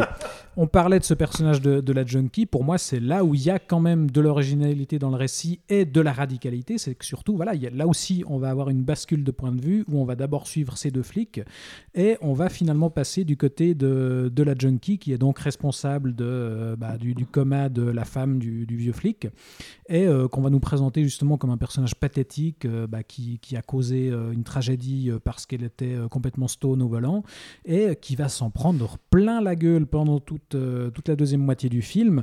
Euh, elle va se faire euh, tabasser euh, à répétition par tous les gangs euh, qu'elle a trahis, euh, qu'elle est allée euh, cafeter auprès, de la, auprès des flics. Il y a même un personnage qui lui dit Tu t'es encore fait taper? Voilà, elle est poursuivie J'ai par beaucoup tous- les petits truands qui traînent dans les rues. pas Jojo. hein. Et ça va, ça va notamment mener à moi une scène que je retiens. Tu dis que tu as oublié, à peu près oublié tout le film. Moi, une scène que Non, je non, retiens. non, non, j'ai pas oublié tout le film. je dis Non, non, mais qu'il n'y a, pas grand chose voilà. qui te reste en tête. Moi, je pense qu'une scène qui va me rester, c'est quand même ce- cette scène de baston au couteau où euh, cette Oui, meuf oui. est poursuivie par tout- toutes les racailles de la rue et euh, elle va se retrouver acculée dans une rue et ils ont tous des couteaux, puis elle va se défendre si, si. avec une espèce de, de rage. euh, Une des scènes les moins crédibles que j'ai vues de ma vie. Mais- quoi, moins crédible. Comment pourquoi 15 mecs qui sont dans des gangs depuis des années peuvent ne pas buter une petite meuf avec Mais un parce que justement, là, elle est, elle est euh, littéralement dans un cul-de-sac, donc c'est le- l'espèce de, de rage de, de survie qui se, qui se déclenche et, et qui l'a fait euh, tailler tout le monde. Là Ah, je trouve super, Et ça. Non, non, moi je, je la trouve hyper intense cette scène et ça, fait vraiment partie des, des moments que, que je retiens dans le film. Et puis voilà. Avec euh, l'affrontement contre le tueur. euh, Avec enfin, le, voilà. le final, effectivement. Puis, non, non, alors, effectivement, oui, il y a, il y a peut-être pas de. qu'on en parle du tueur qui est absolument euh, nul aussi? Mais je C'est vais que dire c'est du mal pas- de ce film parce que j'ai vraiment C'est été c'est pas le personnage le plus intéressant. Enfin, c'est- là, là Non, pour le coup, c'est c'est impensif ce personnage. Ouais, Voilà, effectivement. merci. Oui. Mais il y a C'est- quand même un, un truc intéressant Bah, parce par rapport au fait il qu'il est- est en japonais. plus, il est étranger. Oui, mais il est, Oui. mais il est pas là justement pour. Enfin, c'est pas lui l'intérêt. C'est c'est justement que l'intérêt est déplacé sur cette, ce L'enjeu, personnage. c'est de- vraiment le personnage de la, la junkie, junkie. et son rapport au, au vieux flic. Ouais. Donc voilà, alors peut-être que les, les spécialistes euh, de la question, comme super, Florian, euh, Limbo. vont nous dire que, que c'est du déjà vu, que c'est nul, que ça ne réinvente rien. Mais euh, c'est quand, même, euh, c'est quand même super intéressant. Voilà, c'est sûrement plus du tout en salle à l'heure où vous nous écoutez, mais, mais, mais et à rattraper en VOD, Voilà. DVD Blu-ray, tout ça, tout ça. Tout à fait. Ou regarder du cinéma sud-coréen. Comme Oui. les Naongjin. Bah, d'ailleurs, on attend je suis d'ailleurs déçu que tu compares ça à ça parce que s'il y a Bah, vraiment. Oui, Moi, enfin, c'est- c'est- ça au m'a niveau fait de penser. l'exécution, Ouais. Naongjin c'est quand même Ah mais tellement c'est au-dessus, supérieur. mais c'est au-dessus, je suis Voilà. d'accord, mais la radicalité, la noirceur, j'ai pas vu ça depuis Naongjin. Et Naongjin, Voilà. il a pas besoin de mettre du noir et blanc pour Oui, faire de la noirceur. gna, gna, Bah écoutez, en parlant de noir et blanc, en parlant de good cop, bad cop, on va rester dans cette idée-là, mais on va inverser les rôles, puisqu'on va enchaîner sur un film Ah qui là aussi vous divise pas mal, mais, euh, Oui, mais bon, aux autres extrêmes. Euh, c'est Talk to Me ou La main en français, sorti le 26 juillet en salle. Euh, petit film d'horreur de Danny et Michael euh, Tout petit, Philippou, qui a voilà sur lequel on a créé un début de phénomène qu'on pourrait rapprocher de ce qu'avait eu Smile, voilà qui avait tout d'un coup cartonné en salle de manière assez inattendue. Là, on a commencé à en parler tout d'un coup comme la vraie surprise horrifique de de cet été. Oui, Alexandre. Alors c'est ça, la différence près avec Smile, c'est que là c'est produit par A24 Oui. et que c'est pas du tout un succès en salle. Non, Euh, mais on a essayé d'en faire tout un petit succès, film, euh, mais un c'est un, succès surprise critique. à la manière, c'est un succès voilà. critique. Euh, ça a été euh, vendu euh, par beaucoup de gens comme euh, la, la grosse surprise horrifique. Oh là là, ça fait plaisir de voir ça dans le domaine de l'horreur. Euh, et au final, euh, bah, c'est ce que tu en as pensé aussi, Florian. C'était une surprise dans le sens que, euh, que ça faisait longtemps que j'avais pas vu un film un peu euh, simple en fait. Un film d'horreur simple et efficace qui ne perdait pas son temps dans des. Evil Dead Rise cette année. Eh ben, je l'ai pas vu, voilà. Alors, hein Bon. Et euh, moi, en fait, je suis pas si euh, positif que ça. C'est juste que j'ai pris mon pied devant un film d'horreur. ça tu étais très, positif quand tu nous as dit il faut re- parler de ce film-là. Oui, c'est vrai. C'est super. Disons que j'ai eu peur pendant ce film. Ça faisait très longtemps que ça m'était pas Tu arrivé. nous as dit, j'ai jamais vu ça depuis Shining. Comment il ment? Il a même dit Stanley Kubrick au placard, Oui. va te rhabiller. C'est ça que tu as dit, Florian. Vas-y, parle. non, non, mais... remonte par le nez. attends. Ah bon, d'accord, ok. Voilà, ça c'est le coup de c'est- le nouveau Jordan Peele. Jordan Peele, c'est pas ouf. hein. Il a dit finalement euh, Harry Astor. L'Elevated Horror à son sommet. Mais pas du tout. Alors moi, je trouve pas du tout que c'est de l'Elevated Horror. Non, Il y a pas mal de gens qui ont, qui ont trouvé que c'était de l'Elevated Horror parce qu'il y a toute une question. Mais déjà, l'Elevated deuil, Horror, de ça la veut rien dire, c'est de la etc., connerie. Donc etc. n'entrons pas dans ces discussions. Hein C'est vrai. Quand je dis Thibaut. déjà l'Elevated Horror, ça n'existe pas, ça Oui, veut rien dire, c'est de c'est la ça. connerie. C'est Carpenter qui disait ça. hein. Non, c'est moi. C'est toi Mais Carpenter l'avait déjà dit, je l'avais lu quelque part, bref. Peut-être qu'il le dit aussi. c'est vrai, si, si, c'est Ouais, vrai, ouais. Florian. On dit souvent les mêmes choses avec John. oui, c'est vrai. j'imagine. Euh, Alors vas-y, tout ça défends pour le film. dire que. Mais oui, c'est bien. Voilà, merci, allez le voir. mais non, mais j'ai pas grand chose de, à de quoi défendre ça à parle part Parce que, j'ai pas vu Oui. le film, moi je précise, c'est pour ça que je l'ai pas pitché. Je Alors, te c'est laisse un cette groupe de tâche. jeunes, de jeunes adolescents qui ont en possession une main coupée d'un médium, apparemment. non, mais la chips ne passe pas. Une main coupée Je crois de que j'ai vu un prostituée hongkongaise. Et en fait, quand tu touches cette main, Belle transition, jolie. j'ai pas, j'ai pas, j'ai pas. Et Non, c'est pas grave, je La parlais main Limbo. coupée, Oui. limbo, tout ça. Waouh, quel beau Bel film. enchaînement. Ouais, ouais. j'avoue. On t'aurait pu le faire avant. Oui. Et bref, quand tu serres la main à cette main et puis que tu dis un truc, je sais plus quoi exactement, Oui. tu vois, j'en sais même pas. Tu, Tu récites vois, en une fait, formule et puis. voilà. euh, il y a des esprits qui t'apparaissent. Un peu, mais que à la personne qui a la main. Et Devant ces la main, esprits, quoi. Si Mm. tu attends une minute ou 90 secondes, je sais Oui, plus, oui. Cet esprit va te posséder. Donc le but, c'est de se faire peur en voyant ces esprits, et parce qu'ils font ça en groupe, évidemment. Et, euh, mais sans laisser passer ce temps, sinon tu vas te faire, tu vas te faire posséder. Et évidemment, au bout d'un moment, il y a quelqu'un qui va se faire posséder. Et, tout l'intérêt est là. Il y a tout un discours sur le, la personnage principale qui a perdu sa mère et qui croit voir sa mère à un moment dans un des spectres qui apparaît là. Et euh, tout va tourner un peu autour de ça. Euh, et moi, ça fonctionne. En fait, c'est pas vraiment dans ce que raconte le film qui m'a plus intéressé que ça, c'est dans, euh, dans les scènes que ça propose, pas forcément dans la mise en scène, mais dans de retrouver quelque chose d'assez basique au niveau horrifique. Et chez moi, ça a beaucoup fonctionné. Et, et voilà, je me suis juste arrêté à ça. Ça m'a donné des frissons en fait pendant le film.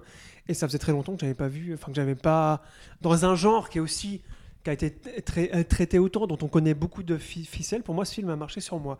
Donc c'est quelque chose de très personnel. Je ne saurais pas te faire une analyse précise de quoi, de qui, comment. T'as eu les euh, boules, quoi. J'ai eu les boules et c'est ce que j'attends d'un film d'horreur de manière générale. Et je dois te dire qu'à part les films des années 70, bah, ça fait longtemps que The j'ai eu les boules devant un nouveau film. Oui, non, mais tu m'emmerdes. mais euh, voilà ce que j'avais à en dire pour défendre le film. Alors, c'est. Alors. Oui. Bon, c'est c'est vrai, je vais laisser ça à Florian. Ça fait un peu peur. Voilà, je dois avouer, il y a un moment donné, j'ai quand même, euh, j'ai quand même croché au truc. euh, voilà.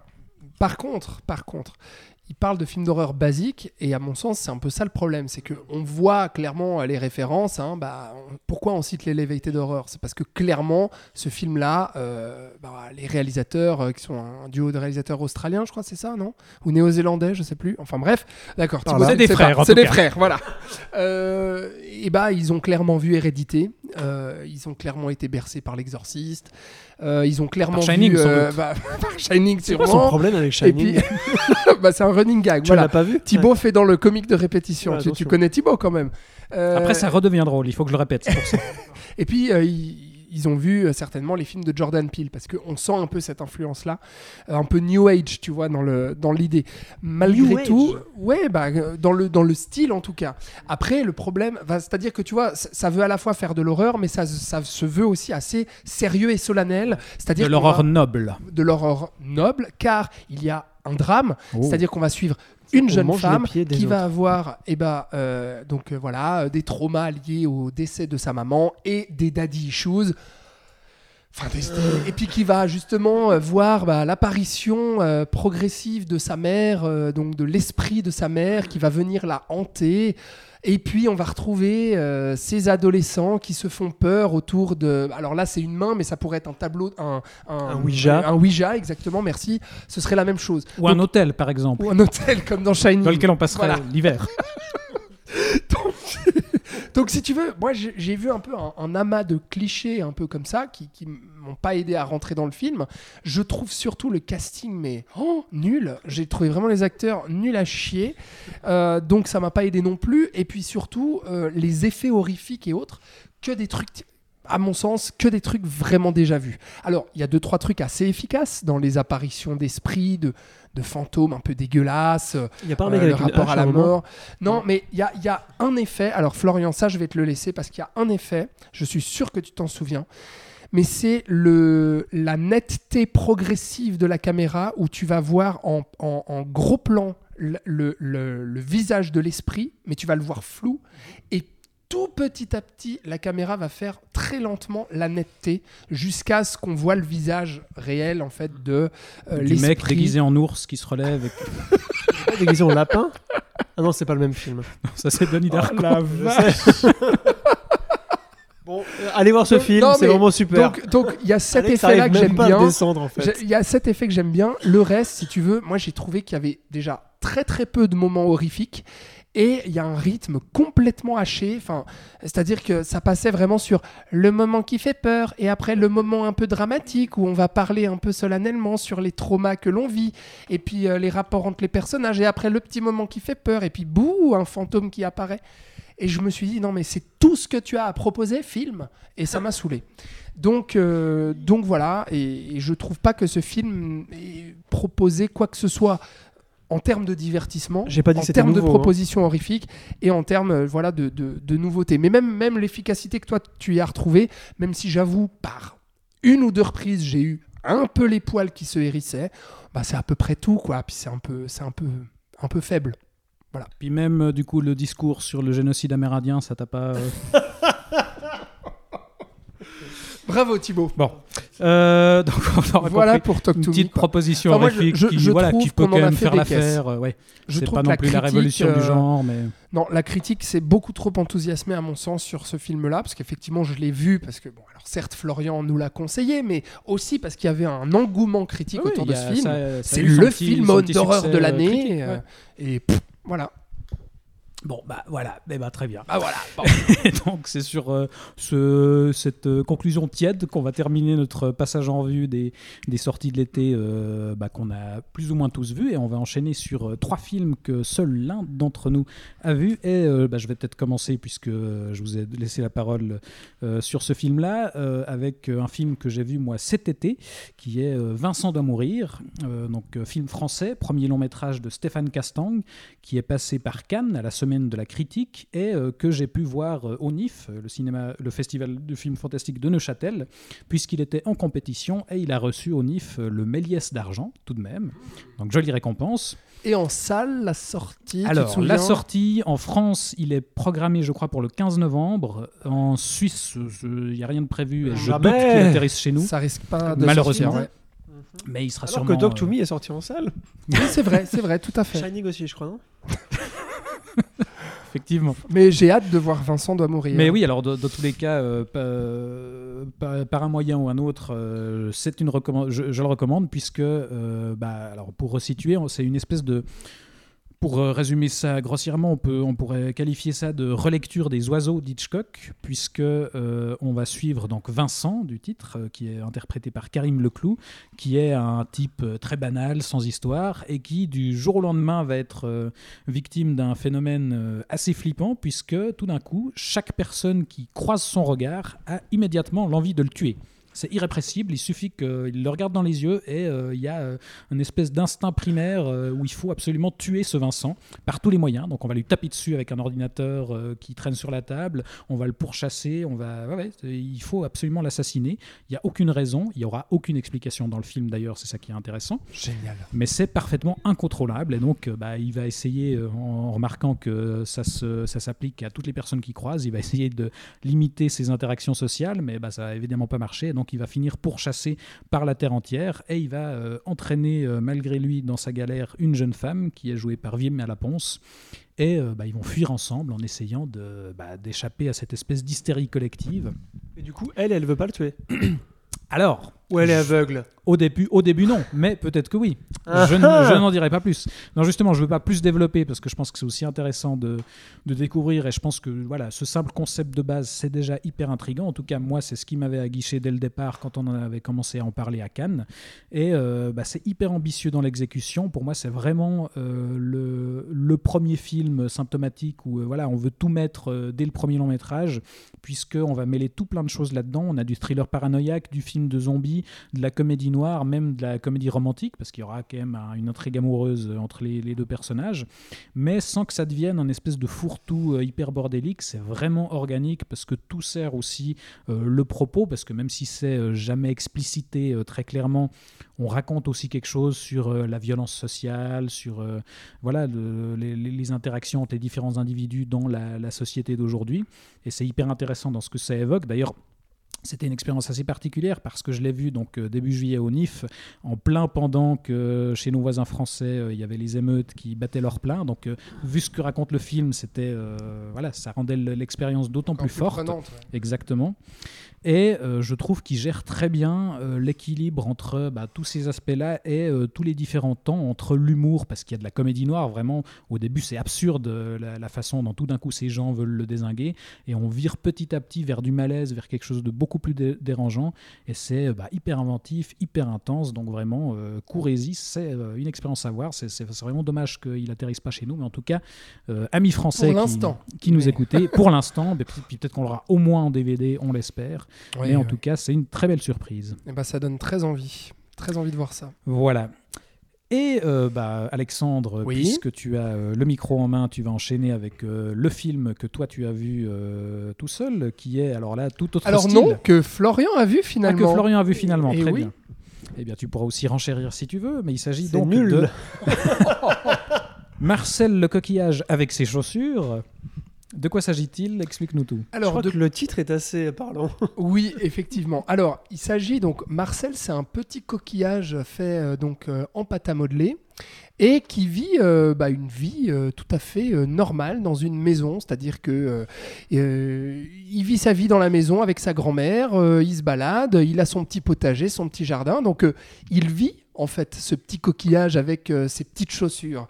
Et euh, le C'est une maison Airbnb, donc il voit plusieurs humains passer. C'est- Tout donc à Il fait. se fait pas vraiment repérer. C'est ça. c'est qui est ça, important. c'est qu'il vit dans cette maison, mais qui est, euh, comme le dit Florian, une maison Airbnb. Et donc, Et à la fin du film, on découvre que ces humains sont morts depuis très longtemps et ils ont fait une fête dans les années 20, c'est ça Ils étaient dans un hôtel, Voilà. oui, finalement. Donc non, c'est pas un hôtel, c'est donc un Airbnb dans lequel, eh bien, notre euh, héros, qu'on ne verra jamais, mais qui est la personne qui filme, euh, eh bien, euh, va se retrouver dans ce Airbnb parce qu'il a des problèmes de couple et puis euh, il, prend des petites vacances, une petite pause dans ce Airbnb. Et il fait la rencontre de ce Marcel.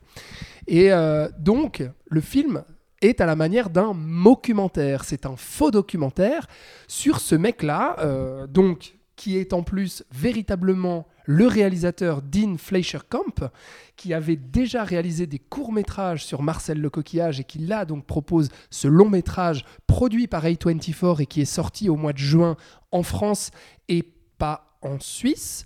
Euh, Qui date de 2021. et qui aux date de États-Unis. 2021 Mhm. aux, aux- aux États-Unis, mais voilà, qui a trouvé euh, les, les- les salles françaises cet été, et qui a été très remarqué par la critique.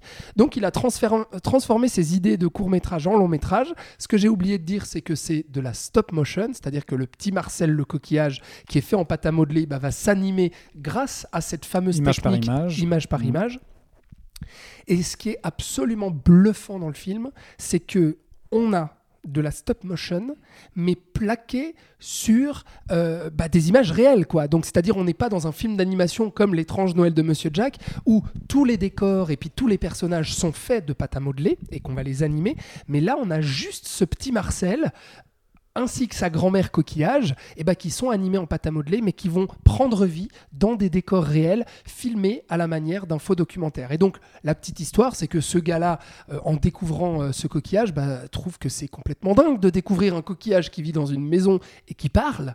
Et donc, il va le filmer, il va poster les vidéos sur YouTube, et puis Marcel va devenir euh, progressivement une petite coqueluche. Mais- Mais surtout, Marcel va découvrir la vie et va découvrir ce que c'est euh, les, les- les- les- émotions, les aspérités humaines, le fait euh, d'interagir avec euh, des gens, le fait de découvrir la célébrité, le fait d'avoir ce rapport avec sa grand-mère, et puis découvrir petit à petit les rapports amoureux, le deuil aussi.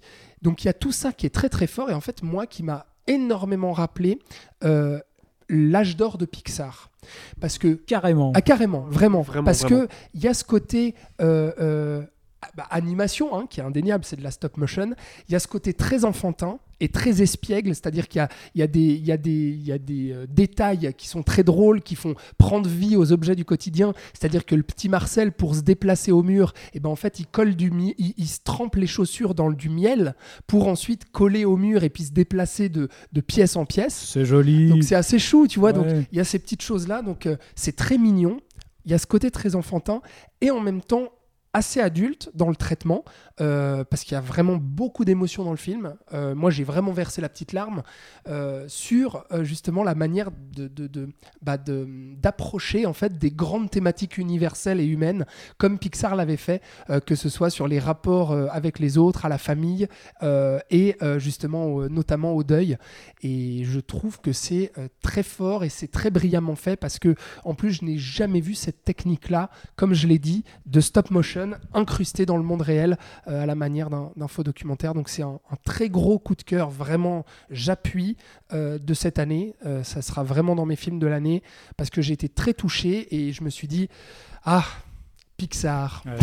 Non, mais c'est Ça bon, aurait pu être un plus, Pixar. ouais. Non, mais alors, tu donnes vachement envie. En tout cas, c'est vrai que moi, j'ai pas eu le temps de le rattraper, mais, mais euh, oui, tu me dis simplement Pixar de la grande époque. euh, moi, c'est bon, tout, tout, tout est plié. Du coup, Florian, toi aussi, Mais tu, oui, je tu as versé ta petite larme? Oui, également, mais pas forcément. Enfin, je crois pas que c'est un film qui joue sur l'émotion facile comme ça. Je l'ai trouvé bien plus profond que ça. Mais alors, tu parles de Pixar, je suis d'accord en partie. Je trouve que c'est un film qui arrive à, à se purifier d'énormément de choses euh, d'un point de vue cinématographique, et c'est là que j'ai trouvé qu'était sa grande force. Et contrairement à ce que tu dis, Alex, moi je pense que c'est c'est évidemment le réalisateur qui fait ce film est notre point d'entrée, de repère vis-à-vis de, ben, de cette absurdité qui est quand même euh, ce petit coquillage avec des pompes. Euh, et pour moi, c'est lui qui a des choses à nous apprendre, des choses que l'humanité a oubliées Exactement. sur la simplicité de la vie, sur ce qui fait la vie. Ça paraît un peu niais comme ça ou un peu naïf, mais en fait, la manière dont le film est amené et est fait, euh, vu que c'est pas un humain qui nous le dit, on le prend beaucoup plus facilement. Euh, parce que c'est un être qui est donc euh, différent de nous, mais qui parle et qui a des émotions comme nous. Et qui a vécu en fait dans cette maison euh, depuis qu'il est presque né. Enfin, sa famille est partie, il y a tout un, drame aussi vis-à-vis de ça, puisque bah, évidemment, vu qu'ils sont petits, ils peuvent tomber dans des trucs et partir. et quand ils sont à 60 km, pour eux, c'est comme s'ils étaient en Chine. Voilà, ce genre de truc. Et, c'est lui qui va réapprendre, ou apprendre tout court, à ce réalisateur, euh, donc Dean Fletcher Camp, euh, quelle est en fait la vraie source, la vraie base de la vie? Pourquoi est-ce qu'on est là? Et les plaisirs simples. Ça m'a rappelé aussi un peu Amélie Poulain dans ce concept-là. Et, euh, certes, ça traite de, d'émotions et de traumas assez importants et assez adultes, comme le deuil et puis le fait d'être, séparé de sa famille, de devoir survivre seul, etc. Mais ça en parle avec une telle, une telle innocence et une telle euh, simplicité, encore une fois, c'est vraiment le mot qui m'est resté après ce film, que en fait ça rend le message, mais d'une pureté euh, abasourdissant, abasourdissante? Assourdissante. Ass- Non, abas, qui abasourdit. Qui abasourdi Voilà. Je suis pas sûr Et, terme. euh, voilà. Et en dehors de ça, ben, le personnage est, est d'une mignonitude absolue. Euh, Jenna Slate, euh, qui est une actrice qu'on avait vue dans plusieurs séries, dans plusieurs films, qui fait la voix. C'est- sa voix est parfaite en VO en tout cas. Nous, je crois, que- je crois que tu l'avais en VO aussi. Je sais pas, je sais pas s'il a été doublé pour sa sortie française. Je pense pas. Je crois pas, non. Et, D'ailleurs, euh, ça a fait, euh, pardon, je- j'en profite juste de dire ça, c'est Ouais. que malheureusement, ça a pas du tout marché, Marché, en salle ouais. en France. Euh, ça a été un gros échec. Bah, je pense que ça a pas eu le temps d'être euh, vendu, tout simplement. Enfin, J'ai l'impression que Et c'est un ultra concept confidentiel tellement. Ultra Ouais. confidentiel comme sortie. Et ce qui est intéressant aussi, c'est la mise en abîme que lui-même fait, donc euh, le réalisateur fait, puisque il avait fait trois ou quatre courts métrages, donc euh, où il expérimentait sur ces fameuses te- te- te- techniques de mettre de, la, de mettre de la stop motion dans la vraie vie. Et en fait, ces vidéos ont été virales, donc ça date. Il en a fait en 2010 et jusqu'à 2014. Et euh, Donc c'est ultra méta comme voilà. film, quoi. Tu vois. et en fait, donc il s'imagine qu'est-ce que le, le Marcel, s'il était vrai, aurait ressenti en voyant que ces vidéos qui lui montraient sa vie à lui auraient eu un succès aussi fou. Et donc les bons côtés et puis les mauvais surtout, évidemment. raison de rappeler, ça part de ça. C'est ça qu'il part de a, ça, il a popé sur YouTube, le Et mec, le, long métrage part, et on a pu faire part un petit peu de ça. Ouais, voilà, mais vraiment surpris. Mais c'est ce genre de perles en fait que tu vois pas en salle, qui passent un peu inaperçues. Et quand tu les découvres, tu, tu te demandes mais pourquoi est-ce que c'est pas numéro un en fait? Pourquoi Ouais, est-ce ouais. que ça c'est pas numéro un? Parce que, parce que honnêtement, Oui, non mais les raisons tu les c'est connais. ultra mais tu- abordable, mais en fait. oui, il en faut plus, dire ça. C'est que super abordable. si vous nous écoutez, que vous avez des enfants et que vous vous dites, Oui, bah, bien oh, est-ce que je peux Eh bah, oui. Vous tous qui êtes allés voir Barbie, qu'est-ce que vous foutiez pour euh, Très Marcel franchement, c'est c'est vraiment du cinéma accessible pour tout le monde et vraiment pour les enfants aussi. C'est pour petits et grands et, et- et c'est du cinéma facile. On n'est on n'est pas dans du cinéma euh, d'auteur austère. euh, Enfin, je veux dire, de, de- parce que on est dans le cinéma indé, tu vois. Je veux dire, c'est A24 qui qui, qui, qui, qui produit et tout, mais euh, on est vraiment dans. comme C'est pour ça que je comparais à Pixar, c'est que franchement, ça aurait la capacité, si le film trouvait vraiment son chemin et était bien promu et bien vendu, ça aurait la capacité de, de, de toucher euh, bien plus de gens que ce que ça n'a fait en France et que malheureusement, bah, on n'a pas eu l'occasion de le voir en Suisse. Quoi. Mais je, je crois, sauf erreur, que le film est disponible en VOD Mhm. dès maintenant. Oui, oui, c'est juste. Donc, euh, oui. faut, faut, faut le voir, quoi. Bah, Vraiment. Vous savez quoi faire. euh, c'est le moment de lui donner une deuxième vie du coup sur, euh, sur la VOD, sur, euh, sur les DVD. Peut-être sortira-t-il, on ne sait pas. Mais en tout cas, ouais, vous donnez bien envie. Moi, je vais me rattraper ça très rapidement. C'est bien. Euh, alors, aussi, alors, autre sortie salle euh, qu'une seule personne a vue et euh, qui est apparemment une sortie immanquable de l'année. Là aussi, tu nous as dit, euh, c'est un des meilleurs films euh, que j'ai Ah oui. vu cette année. Alors là, là, Alors il là, a- je- C'est là, le meilleur film plus. sur le basket depuis Space Jam. Euh, Qu'attendez-vous pour courir le voir? Il faut absolument y aller. Il s'agit de First Slam Dunk. Kezako, Florian. Alors, je crois que c'est le meilleur film de basket tout court. hein. on n'a pas vu ça depuis Space Jam 2. Ah putain, vous êtes chiant. Alors, petit contexte. Slam Dunk est à la base un manga qui date des début des années 90, euh, qui a eu une importance. 90, Florian. je t'emmerde. Euh, T'es français aussi, hein, je Oui, mais tu es suisse maintenant, C'est vrai, c'est vrai. Mais c'est pas facile, hein, tu sais. Ouais. Euh, euh, donc début des années 90, qui a eu un succès phénoménal au Japon. C'est un des cinq mangas les plus vendus au Japon de tous les temps, qui a eu moins d'écho ailleurs en Occident parce que le basket est un sport déjà, était déjà un sport assez connu. Mais au Japon, c'est grâce à ce manga que le basket a eu une évolution assez folle. D'ailleurs, le mangaka euh, Takehiko Inoue avait été décoré par le gouvernement pour avoir fait la promotion de ce sport qui était devenu numéro 2, au, qui, est de, qui est numéro 2 en fait au Japon depuis cette époque-là. Le numéro 1 étant le baseball, évidemment le sport importé par les États-Unis pendant l'occupation. Euh, je m'égare, n'est-ce pas?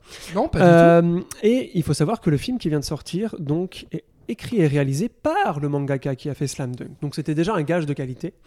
On savait qu'il était en pause de ces deux mangas qu'il avait en cours en ce moment, Vagabond et Real, euh, depuis 8 ans. Donc on- moi en tant que libraire manga, je sais pas si les auditeurs ou les auditrices le, le savaient, j'étais en questionnement, qu'est-ce qui se passe, qu'est-ce qu'il fait? Et ça fait seulement un an que ça a été annoncé qu'un film animé de Slam Dunk allait sortir, et j'ai compris ce qu'il avait foutu pendant ces 8 ans. Et quand j'ai vu le film, j'ai d'autant plus compris ce qui lui avait pris autant de temps. Euh, C'est-à-dire de se réapproprier quand même. J'imagine que ça doit être difficile de revenir sur l'œuvre qui t'a rendu aussi célèbre et qui a fait euh, ton fonds de commerce un petit peu. Et surtout de reprendre un passage euh, de cette œuvre, en l'occurrence le match final donc, de la série, et d'en proposer un angle différent, puisque c'est ce qui va se passer. On va suivre le match sur deux heures que dure le film, entrecoupé de flashbacks d'un des personnages qui dans le manga est secondaire, le personnage de Miyagi. Et il va réussir. Il faut savoir que Slam Dunk est connu certes pour le basket, mais surtout par l'écriture de ses personnages. Et moi, c'est ce qui m'avait conquis quand j'étais ado et quand je l'ai lu. Euh, d'une justesse et d'une émotion, d'une empathie, enfin tout ce que vous voulez. euh, hallucinante. Enfin, c'est pas pour rien que c'est un des meilleurs mangas qui marchait au Japon et un de mes trois mangas préférés de tous les temps aussi à moi et à beaucoup de gens euh, ici en francophonie. Et, euh, et il refait la même chose en fait. Il prend un personnage secondaire, il applique la même recette d'un point de vue écriture et d'un point de vue animation. Mais, mais là, donc, au niveau de l'histoire, il poursuit l'histoire. Enfin, Non. il, il adapte Non, non, non, pas il refait- quelque chose qu'il a déjà écrit. Si, bien si. Ah oui. Il adapte le dernier match, Ah, d'accord. donc le match final parce qu'il y a un tournoi euh, inter-lycée. Pardon, j'aime pas du tout parler de quoi ça parlait. Enfin, ça parle de basketball Le basket, où oui, on suit une équipe euh, de jeunes lycéens euh, qui euh, donc font un tournoi inter-lycée parce que là-bas c'est assez important. Et donc c'est la finale du tournoi inter-lycée régional, je crois que c'est même pas national. Euh, c'est même pas un match important, mais pour eux c'est très important puisqu'ils viennent d'horizons complètement différents et ils arrivent, ça parle aussi beaucoup de ça en fait, de comment des jeunes d'horizons différents s'as- s'assemblent et par le sport et par le fait d'être une équipe, avoir un but commun, arrivent à aller dans le même sens. Et c'est ça qui est très beau également. Et donc dans le film, on s'occupe de Miyagi qui a toute une histoire avec le deuil de son frère, une relation avec sa mère compliquée, et qui, ben, dans les règles d'or du manga, doit se surpasser, ça c'est vraiment, enfin, comme beaucoup de monde le sait, euh, se surpasser pour vaincre son deuil, pour aller au-delà de lui-même. Et, euh, et Takehiko Inoue le fait, mais magistralement. Euh, c'est impressionnant. Donc d'un point de vue écriture, encore une fois, et d'un point de vue mise en scène, vu que c'est lui qui était derrière, son graphisme est là. Il a un très beau trait, évidemment. Euh, mais il a aussi une technique euh, mêlant 3D et 2D. euh, où on dirait que c'est vraiment. On parlait de Into the Spider-Verse avant avec le rapport aux comics visuels, etc. Ben là, c'est la même chose. C'est-à-dire que c'est le premier film que je vois aussi bien respecter les codes du manga, narratif et visuel. Aucune série animée que j'ai vue avant n'a réussi à faire ça. Euh, et donc c'est un exploit quand même, parce que je veux dire, les, adaptations animées de manga, c'est une industrie. Il en, il en sort 50 épisodes par semaine au Ja- Japon. Euh, et là, il a réussi à... euh, c'est comme si c'était le manga qui bouge, c'est con à dire un peu comme ça. En couleur en plus, avec une colorimétrie absolument sublime. Et d'autant plus que vu que c'est dans un match de basket, c'est quand même quelque chose où les séquences de basket, la caméra, il peut la mettre où il veut, mais il part pas dans des élucubrations ou dans des expérimentations un peu, un peu n'importe quoi ou avec un drone où il il faire abuse des pas machins. non plus des libertés que permet Voilà, c'est-à-dire qu'il sait ce Mm. qu'il veut depuis le début et il se sert de ce dont il a besoin à bon escient. Et c'est pour ça que pour moi, c'est un des meilleurs films de cette année parce que, euh, euh, parce que voilà. Et je pense que, certes, je suis fan du manga à la base, mais je suis persuadé, et d'ailleurs, c'est la preuve, puisqu'il y a deux de nos connaissances euh, qui, qui le mettent dans leur top 3, qui eux n'ont pas lu le manga et qui ne sont pas très. euh, Enfin voilà, pas très adaptation animée de manga, si vous, si vous voulez. Je suis persuadé que c'est un film qui aurait pu marcher plus si, encore une fois, ben, comme Marcel, il, aurait, serait sorti, etc. Puisque ça parle ég- également de choses universelles, comme je l'ai dit quand j'ai résumé un petit peu le film. Euh, il faut aussi savoir, d'un point de vue un peu chiffre, que c'est, je crois, le cinquième ou le quatrième euh, film animé japonais qui a eu le plus de succès financièrement au monde. Donc là, on parle devant lui, il y a Your Name, Shihiro, enfin des gros poids comme ça. Que au Japon, euh, ça a relancé le phénomène slam dunk. La série s'est revendue à des, centaines de milliers d'exemplaires. euh, que le film a eu un succès au box-office euh, énorme, surtout en Corée du Sud, éto- étonnamment. Enfin voilà, c'est quelque chose qui aussi culturellement est très important là-bas. Et donc, enfin, il est sorti en Suisse, en France. Et rien que pour ça, je suis assez content parce que j'ai pu le voir en salle. On n'a pas dû attendre une VOD ou quoi que ce soit. Donc il y a ça aussi qui marquait un peu l'événement de ce film-là. Ouais, bah, j'ai raté ça et il est plus, en il est plus à l'affiche quoi. Non, il est resté Non, peu, malheureusement tu vois, trois est- semaines avec euh, une séance par jour. Mhm. En même temps, il est tombé, il est sorti le 27 juillet, le 26, genre une semaine après Barbenheimer. Bah tu oui, vois, ouais, c'est voilà. Bah, très très hâte de, de- de rattraper ça, effectivement, parce que j'en, ai, j'en avais déjà entendu pas mal parler, euh, que ce soit toi ou d'autres. euh, au moment de sa sortie, euh, j'ai vu qu'en France aussi, ça, ça plaisait bien à la critique. euh, donc, euh, ça donne très envie de rattraper ça, même si euh, le basket n'est pas forcément mon dada comme ça peut l'être pour toi, Florian. Moi non plus. Mais euh, l'animation japonaise, oui. Et euh, au vu des, de ces retours aussi positifs, bah, ça donne très envie de rattraper. Donc, espérons qu'on arrive rapidement à, à le voir, hein, mon cher Titi. Mais oui, absolument. Bah, il sera euh, très certainement disponible euh, voilà, sur les plateformes ou autres. Donc on tâchera de rattraper ça. Eh bien, euh, merci chers amis, voilà qui clôt notre euh, passage en revue de, euh, voilà, de l'été cinéma 2023. Et On donc, peut dire quand oui. même que c'était un très bel été. Oui, c'est vrai. c'est ça. On a eu un bel Barbie mise à part. Oui. Non, non. Mais franchement, euh, je veux dire, euh, personnellement, par exemple, que ce soit Oppenheimer, Anatomie d'une, Anatomie d'une chute, Limbo euh, ou Marcel le coquillage, euh, ça, va potentiellement se retrouver dans mon top Ouais, cette année. et, quoi, et dans des dire, registres très différents, du coup, il y a- Exact. il y, a eu quand même des, ouais, de très belles choses. Il y a eu Très, des très bon ressorties de, de vieux films japonais aussi qui étaient assez sympas. Eh oui. Oh Oui. là là, ouf. Je voulais, je voulais Oh, faire une transition, veut faire une transition, pardon. Ah, il je- veut te piquer ton job, hein, Ouais, le gars. C'est hein. vrai, c'est vrai. Très bien. Oh là là Alors là Florian, vas-y. À quoi fais-tu référence? Oui. Bah non, maintenant je suis un peu mal à l'aise, tu vois. Bah, si, Oh là explique. là. Allez, Florian. Et également, cet été est ressorti en France, notamment, euh, et à Paris, pendant notre passage, un film des années 70 euh, d'un réalisateur Obayashi, chef de file du mouvement expérimental japonais, qui a réalisé un film culte qui n'était jamais sorti en salle en Europe, House. Donc c'est, ça se dit comme ça, hein, à Oui, la japonaise. oui, c'est vrai. Mais ça, c'est Maison très bien. en Mais anglais. tu, tu as oublié de, de- de préciser que du coup, on passait dans une nouvelle rubrique. C'est vrai. Tu vois, Comme le veut la tu m'avais mis tradition. la pression, j'ai perdu mes Ouais, moyens. voilà.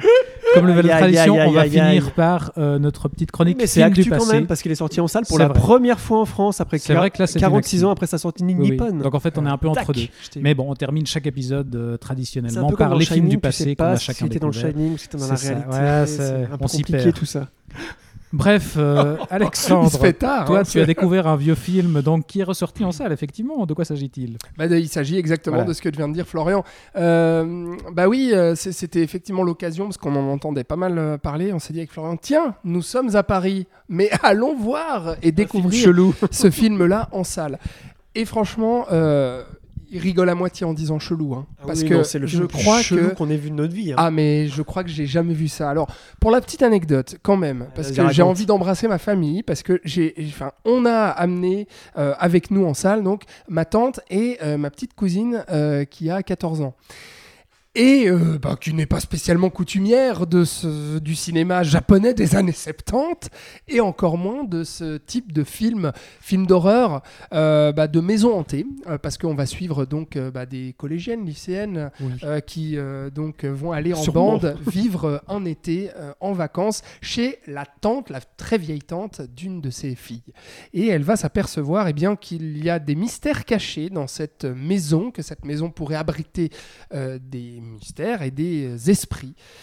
Et euh, quand on dit que euh, c'est chelou, c'est que j'ai jamais vu quelque chose d'aussi euh, à la fois bordélique et bordéliquement génial en fait. Enfin, Ah bah la scène quand même où elle rencontre les deux jumelles dans le couloir, là c'est... Putain, je le vois jamais venir en plus. Moi non plus. C'est ça le il est trop fort Il est trop fort, je m'y attendais pas du tout. Euh, donc, c'est- c'est... Alors, est-ce que c'est un très bon film? Je ne sais pas. Mais euh, c'est un film, en tout cas, euh, excessif et assez hallucinant euh, dans ce qu'il propose. C'est-à-dire que c'est un film qui ose tout et n'importe quoi. Mais quand je dis tout, c'est-à-dire que euh, visuellement, euh, ça, ça ose en termes de mise en scène, euh, ça part dans des délires pas possibles, Euh, à la fois avec mais du, du, enfin, du découpage, je veux dire, il y a des incrustations de, de photos, de peintures, de lumière, de flash. Je crois qu'il a découpé la pellicule. Des la, fois, la hein. pellicule est complètement découpée, Ouais. recollée, Ouais, ouais, j'ai- etc. j'ai souvenir, parce que moi je l'ai vu il y a quelques années, mais j'ai souvenir d'un Ah, truc. t'avais où- déjà vu, toi Oui, oui. Bah, Ah. En fait, euh, le ciné-club de Attends, Monsieur. Bobine, euh, donc non, la chaîne YouTube excellente, Oui. Avait consacré un épisode au film il y a 2-3 ans, je crois. Puis du coup, bah, ça, ça m'avait donné envie de le découvrir. Et ouais, alors j'ai pas un souvenir très précis du truc, mais je me rappelle d'un truc, effectivement, euh, une expérience ouais, assez, assez barge. Et il me semble qu'au début, il joue un peu dans un truc, on a limite l'impression d'être dans du soap opéra ou Ouais, d'un truc hyper kitsch avec euh, ouais je crois qu'il y, a- il y a- il y a des plans fixes des photos je sais plus ce que- Ah oui, oui, bah t'as, mais- vraiment l'impression d'être euh, oui, dans du soap opéra euh, japonais et tout, avec, de la- avec une musique, mais qui revient à et qui tue-tête. Tout tout le temps. Elle ne Ah s'arrête ouais, presque ouais. jamais. Donc c'est pour ça que je dis qu'on peut pas dire, enfin moi en tout cas, je j'oserais pas prétendre que je trouve que c'est un film euh, génial et que c'est un grand classique, euh, mais mais en tout cas c'est c'est un film unique, ultra singulier, complètement dingue, complètement fou, avec des expérimentations dans tous les coins et qui part dans tous les sens et du coup ça rend le film bah, à la fois euh, extrêmement euh, attrayant et aussi profondément euh, drôle parce que euh, il faut dire ce qui est c'est- tellement dingue que en Ouais, fait c'est t'es obligé délirant. de te marrer c'est délirant je, quoi. je me rappelle j'ai aucun souvenir précis mais je me rappelle d'un truc avec un chat et un piano Oui. C'est- j'ai Oui, des oui. images comme ça qui me viennent en tête mais ouais. tout à fait avec euh, des mains coupées des têtes coupées du sang qui gicle des, des, des corps qui nagent dans on ne sait pas trop quoi enfin bref c'est voilà donc c'est à voir parce que je crois que j'ai jamais vu un film qui ressemble très honnêtement Euh, toi non plus d'ailleurs Non, non, non, vraiment. Je... donc c'est une J'ai vu beaucoup de films euh, japonais. oui alors celui-là, j'ai pas vu venir. Voilà. J'en avais entendu parler pourtant. hein, Mais... Ouais, ouais, ouais, ouais. Donc euh, il a sa réputation et on comprend pourquoi, euh, parce que parce que euh, c'est- c'est c'est- c'est très très spécial. et très belle performance de Jack Nicholson Je alors l'attendais, je l'attendais. Florian euh, oui parce que je l'ai pas dit en fait puisqu'on a fait une transition un peu bi- un peu bizarre mais c'est des films du passé thématiques euh, thématiques maison hein, puisque tu Hmm. nous as parlé de House donc House.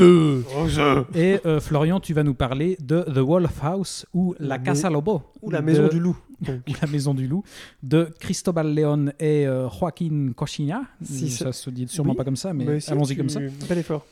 Euh, et de quoi ça parle euh, C'est quoi De quoi un film Comment l'as-tu vu? C'est un film chilien euh, qui date de 2018, donc c'est un film du passé euh, proche, euh, qui est entièrement réalisé en stop motion. Euh, mais une stop motion particulière puisque euh, ils expérimentent là aussi, puisqu'on parlait d'expérimentation avant. Euh, certes, les personnages bougent, mais en fait, tout, euh, tout bouge. Le mobilier, euh, il y a des peintures sur les murs qui évoluent. Euh, Enfin voilà, il y a énormément. Beaucoup en papier mâché. Il y a aussi beaucoup de papier mâché, exactement.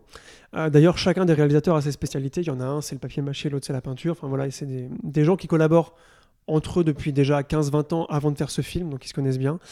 Et euh, c'est filmé en un, enfin, pour donner l'illusion d'un seul plan séquence, c'est-à-dire qu'il n'y a pas de montage de coupe narrative.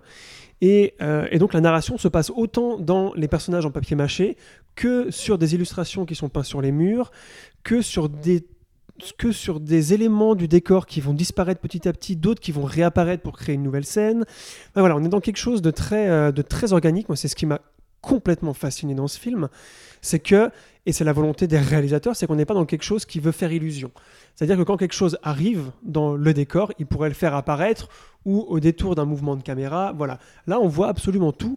On voit même des fois que les poupées en papier mâché, euh, quand elles bougent, euh, Elles se déconstruisent, elles, elles se se- reconstruisent. Oui, mais non, elles doivent tenir en fait dans le vide et on voit apparaître des bouts de fer en fait qui les tiennent. Ouais. Et ça, c'est pas enlevé Donc après. il assume le procédé. Ils assument euh, le mhm. procédé et c'est ça qui est autant intéressant que ce qu'ils racontent et que ce qu'on voit, c'est que on voit comment ils font. Mhm. Parce qu'au début, j'étais là, mais comment est-ce qu'ils ont fait ça? C'est incroyable, gna, gna, gna.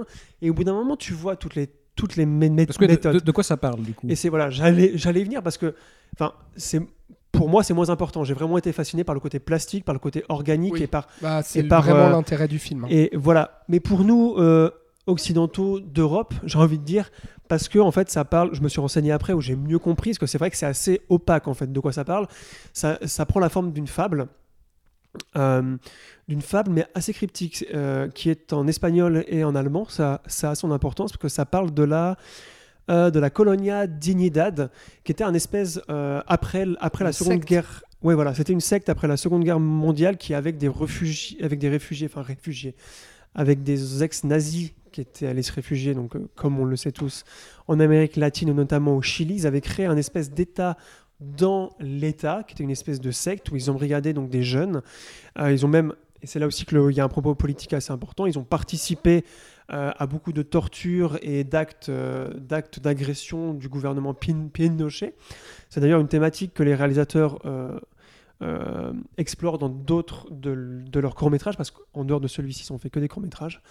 Euh, et donc on va suivre un peu ça, le loup étant euh, un, docteur allemand qui en fait euh, appâtait entre guillemets des jeunes chiliens pour qu'ensuite ils puissent faire des pseudo-expériences sur eux.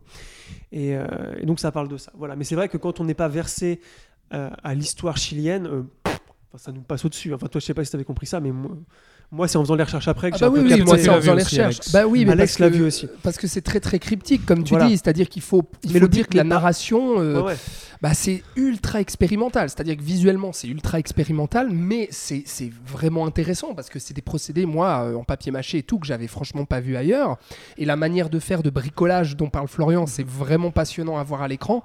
Mais narrativement parlant, c'est C'est assez difficile. Oui, c'est difficile parce que c'est cette voix, si tu veux, qui, qui a, t'as l'impression qu'elle récite en fait des écrits, des poèmes Mhm. et, et en fait des trucs très nébuleux. Il n'y a pas vraiment de lien d'une scène à l'autre. Tu sais pas trop. Enfin. Et puis euh, c'est très bizarre ce qui se passe Ouais, à l'écran c'est très parce qu'il y a bizarre. des cochons Mais qui de se manière générale, c'est très et bizarre. puis, euh, pff, Ouais, ouais. Et c'est glauque en fait. Donc euh, Mhm. moi j'ai vécu ça de manière. Et moi, j'ai vu ça euh, comme un film d'horreur. hein. J'ai vraiment vécu ça comme alors, un C'est film vendu comme d'horreur. ça. Ouais. C'est vendu comme ça aussi parce que c'est très donc sombre. Ça parle de choses sombres. Et c'est vrai qu'il y a cette voix, moi, qui me qui m'a terrifié. C'est-à-dire que c'est une petite fille qui, ra- qui parle en fait et qui Parle se demande doigt. euh, ce qui euh, se passe, mais qui Tony et qui a une voix en murmure comme ça. Et pendant tout le film, ça te berce, ça te et, et c'est vraiment claustrophobe. Ouais, ouais, ça fait peur parce qu'en plus tout se passe évidemment dans des pièces puisqu'ils vont pas faire de la stop motion avec de la peinture à l'extérieur. Et euh, et voilà. Enfin moi j'ai trouvé ça passionnant. J'ai été Par hypnotisé pendant tout le film. Euh, il faut savoir évidemment qu'ils ont, pour la petite histoire, ils ont été repérés par Ari Aster après Voilà. ce film-là. ouais. Et dans Boys Afraid, euh, quand il y a la pièce de théâtre, donc dans le segment euh, central dans du la film, forêt, ouais. voilà, c'est eux, donc euh, Cristobal Leon et euh, Joaquin Cochina, qui se sont occupés donc de cette stop motion là, qui est très réussie aussi. Et Ari Aster a produit un de leurs courts métrages d'après, qui s'appelle Los Huesos, Los Huesos, les os. Qui parle aussi du gouvernement Pinochet d'ailleurs, c'est un truc. Mais en, en même temps, quand tu as, grandi au Chili, tu peux pas Mm. ne pas avoir ça dans ton histoire récente. Et, euh, et donc voilà, enfin moi j'ai découvert ça sur Mubi, encore une fois, je parle souvent de cette plateforme parce que c'est vrai que je découvre beaucoup de choses dont j'avais jamais entendu parler avant et qui sont euh, assez incroyables quand, une fois que je les ai découvertes. Et, euh, et encore une fois, voilà, c'est quelque chose que je n'avais jamais vu avant, donc c'est pour ça que je voulais en parler euh, ici parce que c'est d'un point de vue physique. Pour le cinéma, je trouve ça important qu'il y ait des, gens qui aillent dans ces directions-là un petit peu. Ouais, c'est vrai que moi j'ai trouvé ça très intéressant, mais je peux pas dire Oui, que j'ai aimé le film, mais il y a des ex... enfin, c'est parce que j'ai trouvé ça vraiment très expérimental et trop cryptique. Par Mais c'est quelque contre, chose euh, que t'as- rarement vu Ça- ailleurs. ça dure Ah, 1h10 c'est- à part c'est ça, c'est pas oui, très, oui, très long, c'est- c'est si- c'est Mhm. pas long du tout, mais, mais ça, ça, ça vaut la peine parce que j'avais jamais vu ça ailleurs. Ouais. Et donc, du coup, ce qui, ce qui donne envie, c'est de suivre ce duo-là. Et moi, j'ai envie de voir justement ce qu'ils vont faire euh, après, parce que déjà, ce qu'ils ont fait chez Harry Astor, bah, effectivement, ça prouve qu'il y a un talent indéniable. Et euh, à suivre, quoi, s'ils arrivent à produire un nouveau long métrage, euh, je, suivrai ça avec euh, Mhm. attention et intérêt. Et d'ailleurs, si vous voulez voir, il y a le dernier cli- clip euh, de The Smile, qui est un side project à Radiohead, donc avec Tom York et le guitariste Johnny Greenwood. Euh, ils ont réalisé un de leurs clips Ah, en 2022 qui s'appelle Thin Things, donc les choses euh, maigres, Fine. ouais. fines, voilà. euh, qui est trouvable facilement du coup sur Yo- Yo- Yo- YouTube puisque c'est un clip. Et là, vous aurez l'idée un peu de ce qu'ils font, euh, voilà, puisque c'est les mêmes techniques qu'ils ont qu'ils ont employées là. À suivre donc. Bon, eh ben, très bien. Voilà euh, deux expériences euh, assez euh, ouais, étranges, visiblement. Radicales. radicales que vous nous proposez. Contrairement à Limbo. Et voilà, ça continue. C'est cadeau, c'est gratuit. Oui, oui, oui. Et donc, moi, je vais conclure ces films de passé euh, bah, avec aussi un film en rapport avec la maison, puisque euh, moi, je me suis fait un double programme. euh, diptyque, un comme c'est la mode. Absolument. Mais deux films qui racontent la même histoire, qui est celle de la chute de la maison Usher, qui est donc à la base une nouvelle d'Edgar Allan Poe, euh, qui raconte, bah, en résumé, euh, l'histoire d'une famille un peu décadente et apparemment victime d'une malédiction. Et on va suivre en fait les deux derniers représentants de cette famille, qui sont un frère et une sœur, qui sont bah, au bord de la folie parce qu'ils sont persuadés euh, justement d'être condamnés à disparaître et d'être malades, mourants et tout ça. Et donc on va assister bah, à leur chute, et littéralement à la chute de la maison Usher. Est-ce qu'ils en donc, font euh, l'anatomie? Ah oh, Oh là là. Mais la boucle est bouclée, on du revient niveau à ici, il ce y a du dont on niveau. discutait au début. Ouh là là, c'est d'une cohérence absolue. Est-ce qu'à un moment donné, quelqu'un défonce une porte à la hache? Alors figure-toi que non. D'accord. Non, ça manque beaucoup de H dans cette histoire, Ah. malheureusement. Euh, mais en tout cas, c'est une histoire qui a été adaptée plusieurs fois au cinéma. Et justement, moi, c'est toujours quelque chose que je trouve assez intéressant, c'est de voir bah, sur un récit classique les différentes visions qu'on peut proposer euh, d'une même histoire. Et donc, il y a deux films que j'ai revus euh, pour ce coup-ci. C'est tout d'abord, euh, bah, je crois, il s'agit de la première adaptation, celle de 1928, dans un film français, s'il vous plaît, réalisé par Jean Epstein, qui était euh, un des cinéastes de la première avant-garde des années 20, et qui signe du coup une, euh, une adaptation de La chute de la maison Usher sur un scénario de Luis Bu- Buñuel quand même. Donc là aussi, deux grands noms qui s'associent. Et ils vont euh, bah, à la fois s'inspirer de cette nouvelle, mêler euh, tout ça avec des éléments d'une autre nouvelle de Poe qui est le portrait ovale, qui a une histoire qui rappelle un petit peu euh, le, le portrait de Dorian Gray exactement. Et on a là pour le coup une adaptation, ça dure, c'est un film qui dure une heure, donc muet en noir et blanc, euh, très expérimental. euh, Donc, il y a pas de- chez- Oui, c'est vrai que finalement, c'est- on, s'y retrouve un peu. Pardon, mais du coup, il n'y a pas du tout de, de RB américain. Du coup. Alors, euh, très peu. En tout cas, je, je- Non, je- parce que la tu te maison moques de Usher. moi. Tu te moques de moi, sais mais pas. c'est pire.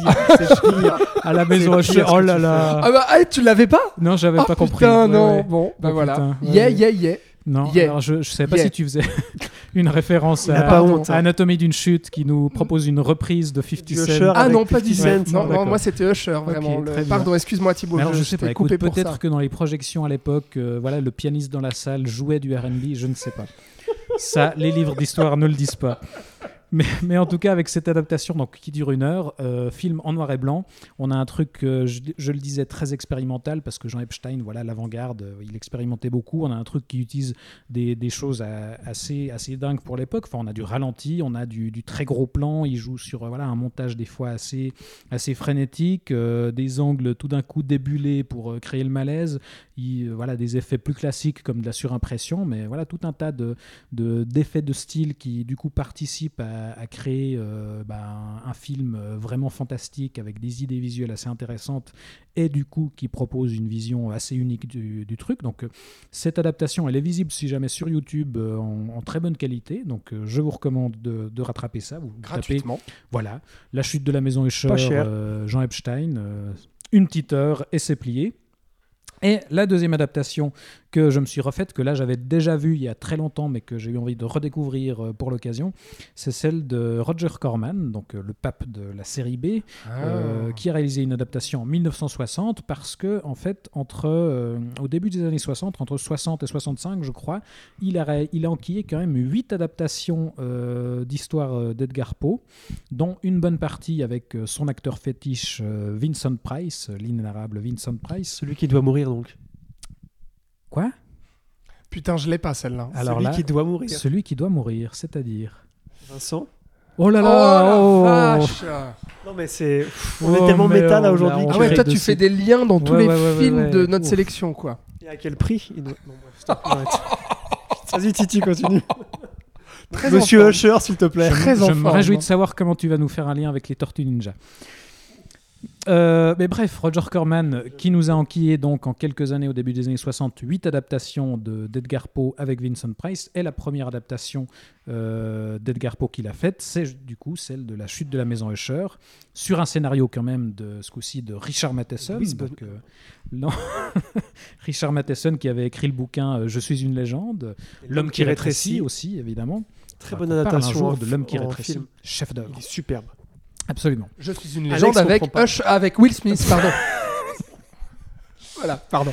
On n'en sortira pas. Non. Non, mais je crois que le- la première adaptation de Je suis une légende, c'était avec Vincent Price, justement. Oui, c'est juste. Ah. Et, et oui, bah, vraiment, mais ça- on- on- tout, tout, tout, tout se recoupe. Bref, euh, adaptation qui, ce coup-ci, euh, je crois, est plus proche de la nouvelle sur certains points que celle de Epstein, mais qui prend aussi certaines libertés euh, en réinterprétant certains personnages pour euh, voilà, apporter un peu plus de drame. Et donc, on a un film des années 60, donc euh, on est dans du cinémascope avec euh, des couleurs flamboyantes, euh, voilà, des costumes euh, très colorés. Euh, Roger Corman. on est chez Roger Corman, donc voilà, de la série B, mais avec un vrai savoir-faire, un sens de l'artisanat qui donne un, un vrai cachet au film et qui euh, aboutit au final à un film gothique voilà, qui n'a pas beaucoup de moyens, mais qui reste quand même très élégant, avec un Vincent Price très shakespearien, comme il sait très bien le faire. Euh, et euh, du coup, là aussi, une vision euh, assez unique. Donc, donc moi, ça m'a fait très plaisir justement de regarder à la chaîne ces, ces deux adaptations qui proposent des versions très différentes d'une même histoire. Et pourquoi j'ai eu envie de me refaire ces films-là? C'est que euh, le 12 octobre arrive sur Netflix euh, la nouvelle mini-série de Mike Flanagan, donc, euh, qui avait déjà fait Haunting of Hill House et Bly Manor, Il va peut-être falloir que je me réabonne du coup. qui avait signé aussi Doctor Sleep, la suite de... Shining Voilà. Qui était pas terrible. hein. Mm. Ouais, mais Mike Flanagan, ouais, je, putain. crois faut- que c'est, Et donc- je crois que c'est son pire effort, c'est Doctor Sleep. Oui, bah, pas- malheureusement, bah oui. Bah, on avait fait un épisode de- dessus à l'époque. Euh, effectivement, c'était assez raté, mais sinon, il a fait euh, des très bons trucs. choses. Hush, c'était vachement Hush, c'est bien. super, ouais. Oculus, euh, voilà. Hush. Heure Waouh Waouh comment voulez-vous conclure après ça? Bah, Mais dur, bref, ouais. sa nouvelle mini-série, c'est justement une adaptation de la chute de la maison Usher. Et donc, euh, bah, pour me préparer, j'ai eu envie de me refaire ces adaptations-là. Et puis, je pense que je vais m'enchaîner aussi les autres, adap- les autres adaptations de Poe euh, par euh, Roger Corman. J'en avais eu quelques-unes à l'époque. C'était plutôt sympa. Il y a notamment l'adaptation du Corbeau, où il en a fait une espèce de comédie fantastique complètement barrée. Ça n'a rien à voir avec Edgar. Allan Poe, mais c'était très drôle dans mon souvenir. Moi, je, moi, je me rappelle Voilà. de Ligeia, surtout. C'était celui Aussi. qui m'avait le plus marqué dans, cette, euh, dans ce run Mhm. qu'il avait fait avec les Aussi le adaptations masque de, de la mort rouge. euh, Ouais, ouais. Ouais. Je crois que Wildside les avait édités un temps. c'est bien possible. c'est grâce à ça que moi je les avais vus en tout cas. Je les ai découverts sur RTL 9 à l'époque. Oh Ah, Mais un c'est cycle Roger Corman. c'est très Edgar Allan Poe. RTL9 Ouais. est très important pour ma Mais- cinéphilie aussi. Bah, absolument. On ne le dira jamais assez. Mm. Bref, voilà, bah écoutez. euh, J'ai oublié de dire un truc. oui, c'est juste euh, sur dire euh, House de Obayashi. C'est Oui. que il- donc le film était sorti en salle euh, au mois de juillet, mais il est sorti à l'heure Ah, où on parle. Bah, je crois. Je crois que c'est déjà sorti. enfin bref. commander si c'est le cas. Du coup, euh, la version Blu-ray et ouais. DVD, exactement. Donc la version restaurée euh, du, du film des années 70. Je sais plus si c'est Jokers ou Wild Bunch qui a fait ça, mais en gros, bah, c'est disponible en France et je présume qu'il va y avoir quelques copies euh, qu'on Mais peut se qu'il y a procurer en du Suisse. coup sur ce support, le documentaire sur toutes les théories autour du film, l'alunissage, etc. euh, Room euh, 47 Voilà. Ah, l'alunissage. Ouais. Ah non. Ouais, Non. hein. C'est pas. dommage. Hmm. Parce que c'est de là qu'il vient Obayashi. Sinon, il aurait été incapable de faire un film pareil. hein, on le sait. Ça. Eh, on est vraiment grave aujourd'hui. hein. Oui, bah, en même temps, ça fait bientôt 3 heures qu'on discute. Je sais pas Non, quelle ça heure il fait est, là, deux mais- heures, euh, plus de deux heures et demie, ouais. Ah bah, oui, bah, effectivement. bientôt 3 heures. oui. Oui, c'est vrai. ouais. Plus long qu'Anatomie d'une chute. Mais on n'était pas là pendant deux On mois. est presque à Oppenheimer là. Presque deux mois. C'est vrai. Donc on avait beaucoup de choses à se raconter, visiblement. Oui. Mais euh, je ne sais pas, mais- nos longs formats Mission Impossible et Indiana Jones ont Oui. plutôt bien marché cette Mais oui, bah d'ailleurs, on vous merci remercie. à vous tous qui nous avez écoutés. Merci. N'hésitez pas à partager la bonne parole euh, et, à, et à- et à les conseiller, ces longs formats, à, à tous ceux que vous croisez et qui ne- n'auraient pas jeté Dans une la rue, par, par exemple. Par exemple, oui, oui, S'ils ont envie de vous tuer, bah, vous posez pas de questions. Mais parlez leur du saloon, peut-être que ça fera antidote. Mais certainement, on, on ne le dira jamais assez, ça peut, euh, voilà, le, le saloon euh, euh, est en mesure de résoudre le conflit israélo-palestinien. Carrément. Carrément, oui, bien sûr. Bah, si tu les mets les deux dans un saloon, Ouais. ils se tapent, Oui. c'est bon. Voilà, D'accord. c'est ça. T'as vu Il est temps de conclure, Vive messieurs, nous, je crois. hein. vive Oui, nous. oui. Je crois que là, on commence à dériver un petit Oui, peu. oui, oui. oui. Vive le cinéma Vas-y, vas-y, Bah, en tout cas, c'était un bien beau bilan de l'été Oh, cinéma oui. qu'on a fait. hein. Donc, il y a eu des très belles choses, on l'a dit. Il y a eu des choses parfaitement oubliables dont on n'a pas parlé. Euh, et donc, plein de choses aussi du passé qu'on vous recommande et que vous pouvez rattraper. Merci, Alex Et bientôt du futur. Florian Merci, d'être Titi. en discuter. On se retrouve donc le mois prochain pour faire le bilan et euh, bah, peut-être bientôt ou plus tard dans un, euh, dans un prochain long format carrière ou flashback. On ne sait pas euh, quelle sera l'actualité qui se prêtera à ça. Dans tous les cas, euh, bah, merci de nous avoir écoutés jusqu'ici, d'avoir tenu jusqu'au bout. On se retrouve bientôt. À bientôt. Ciao, ciao.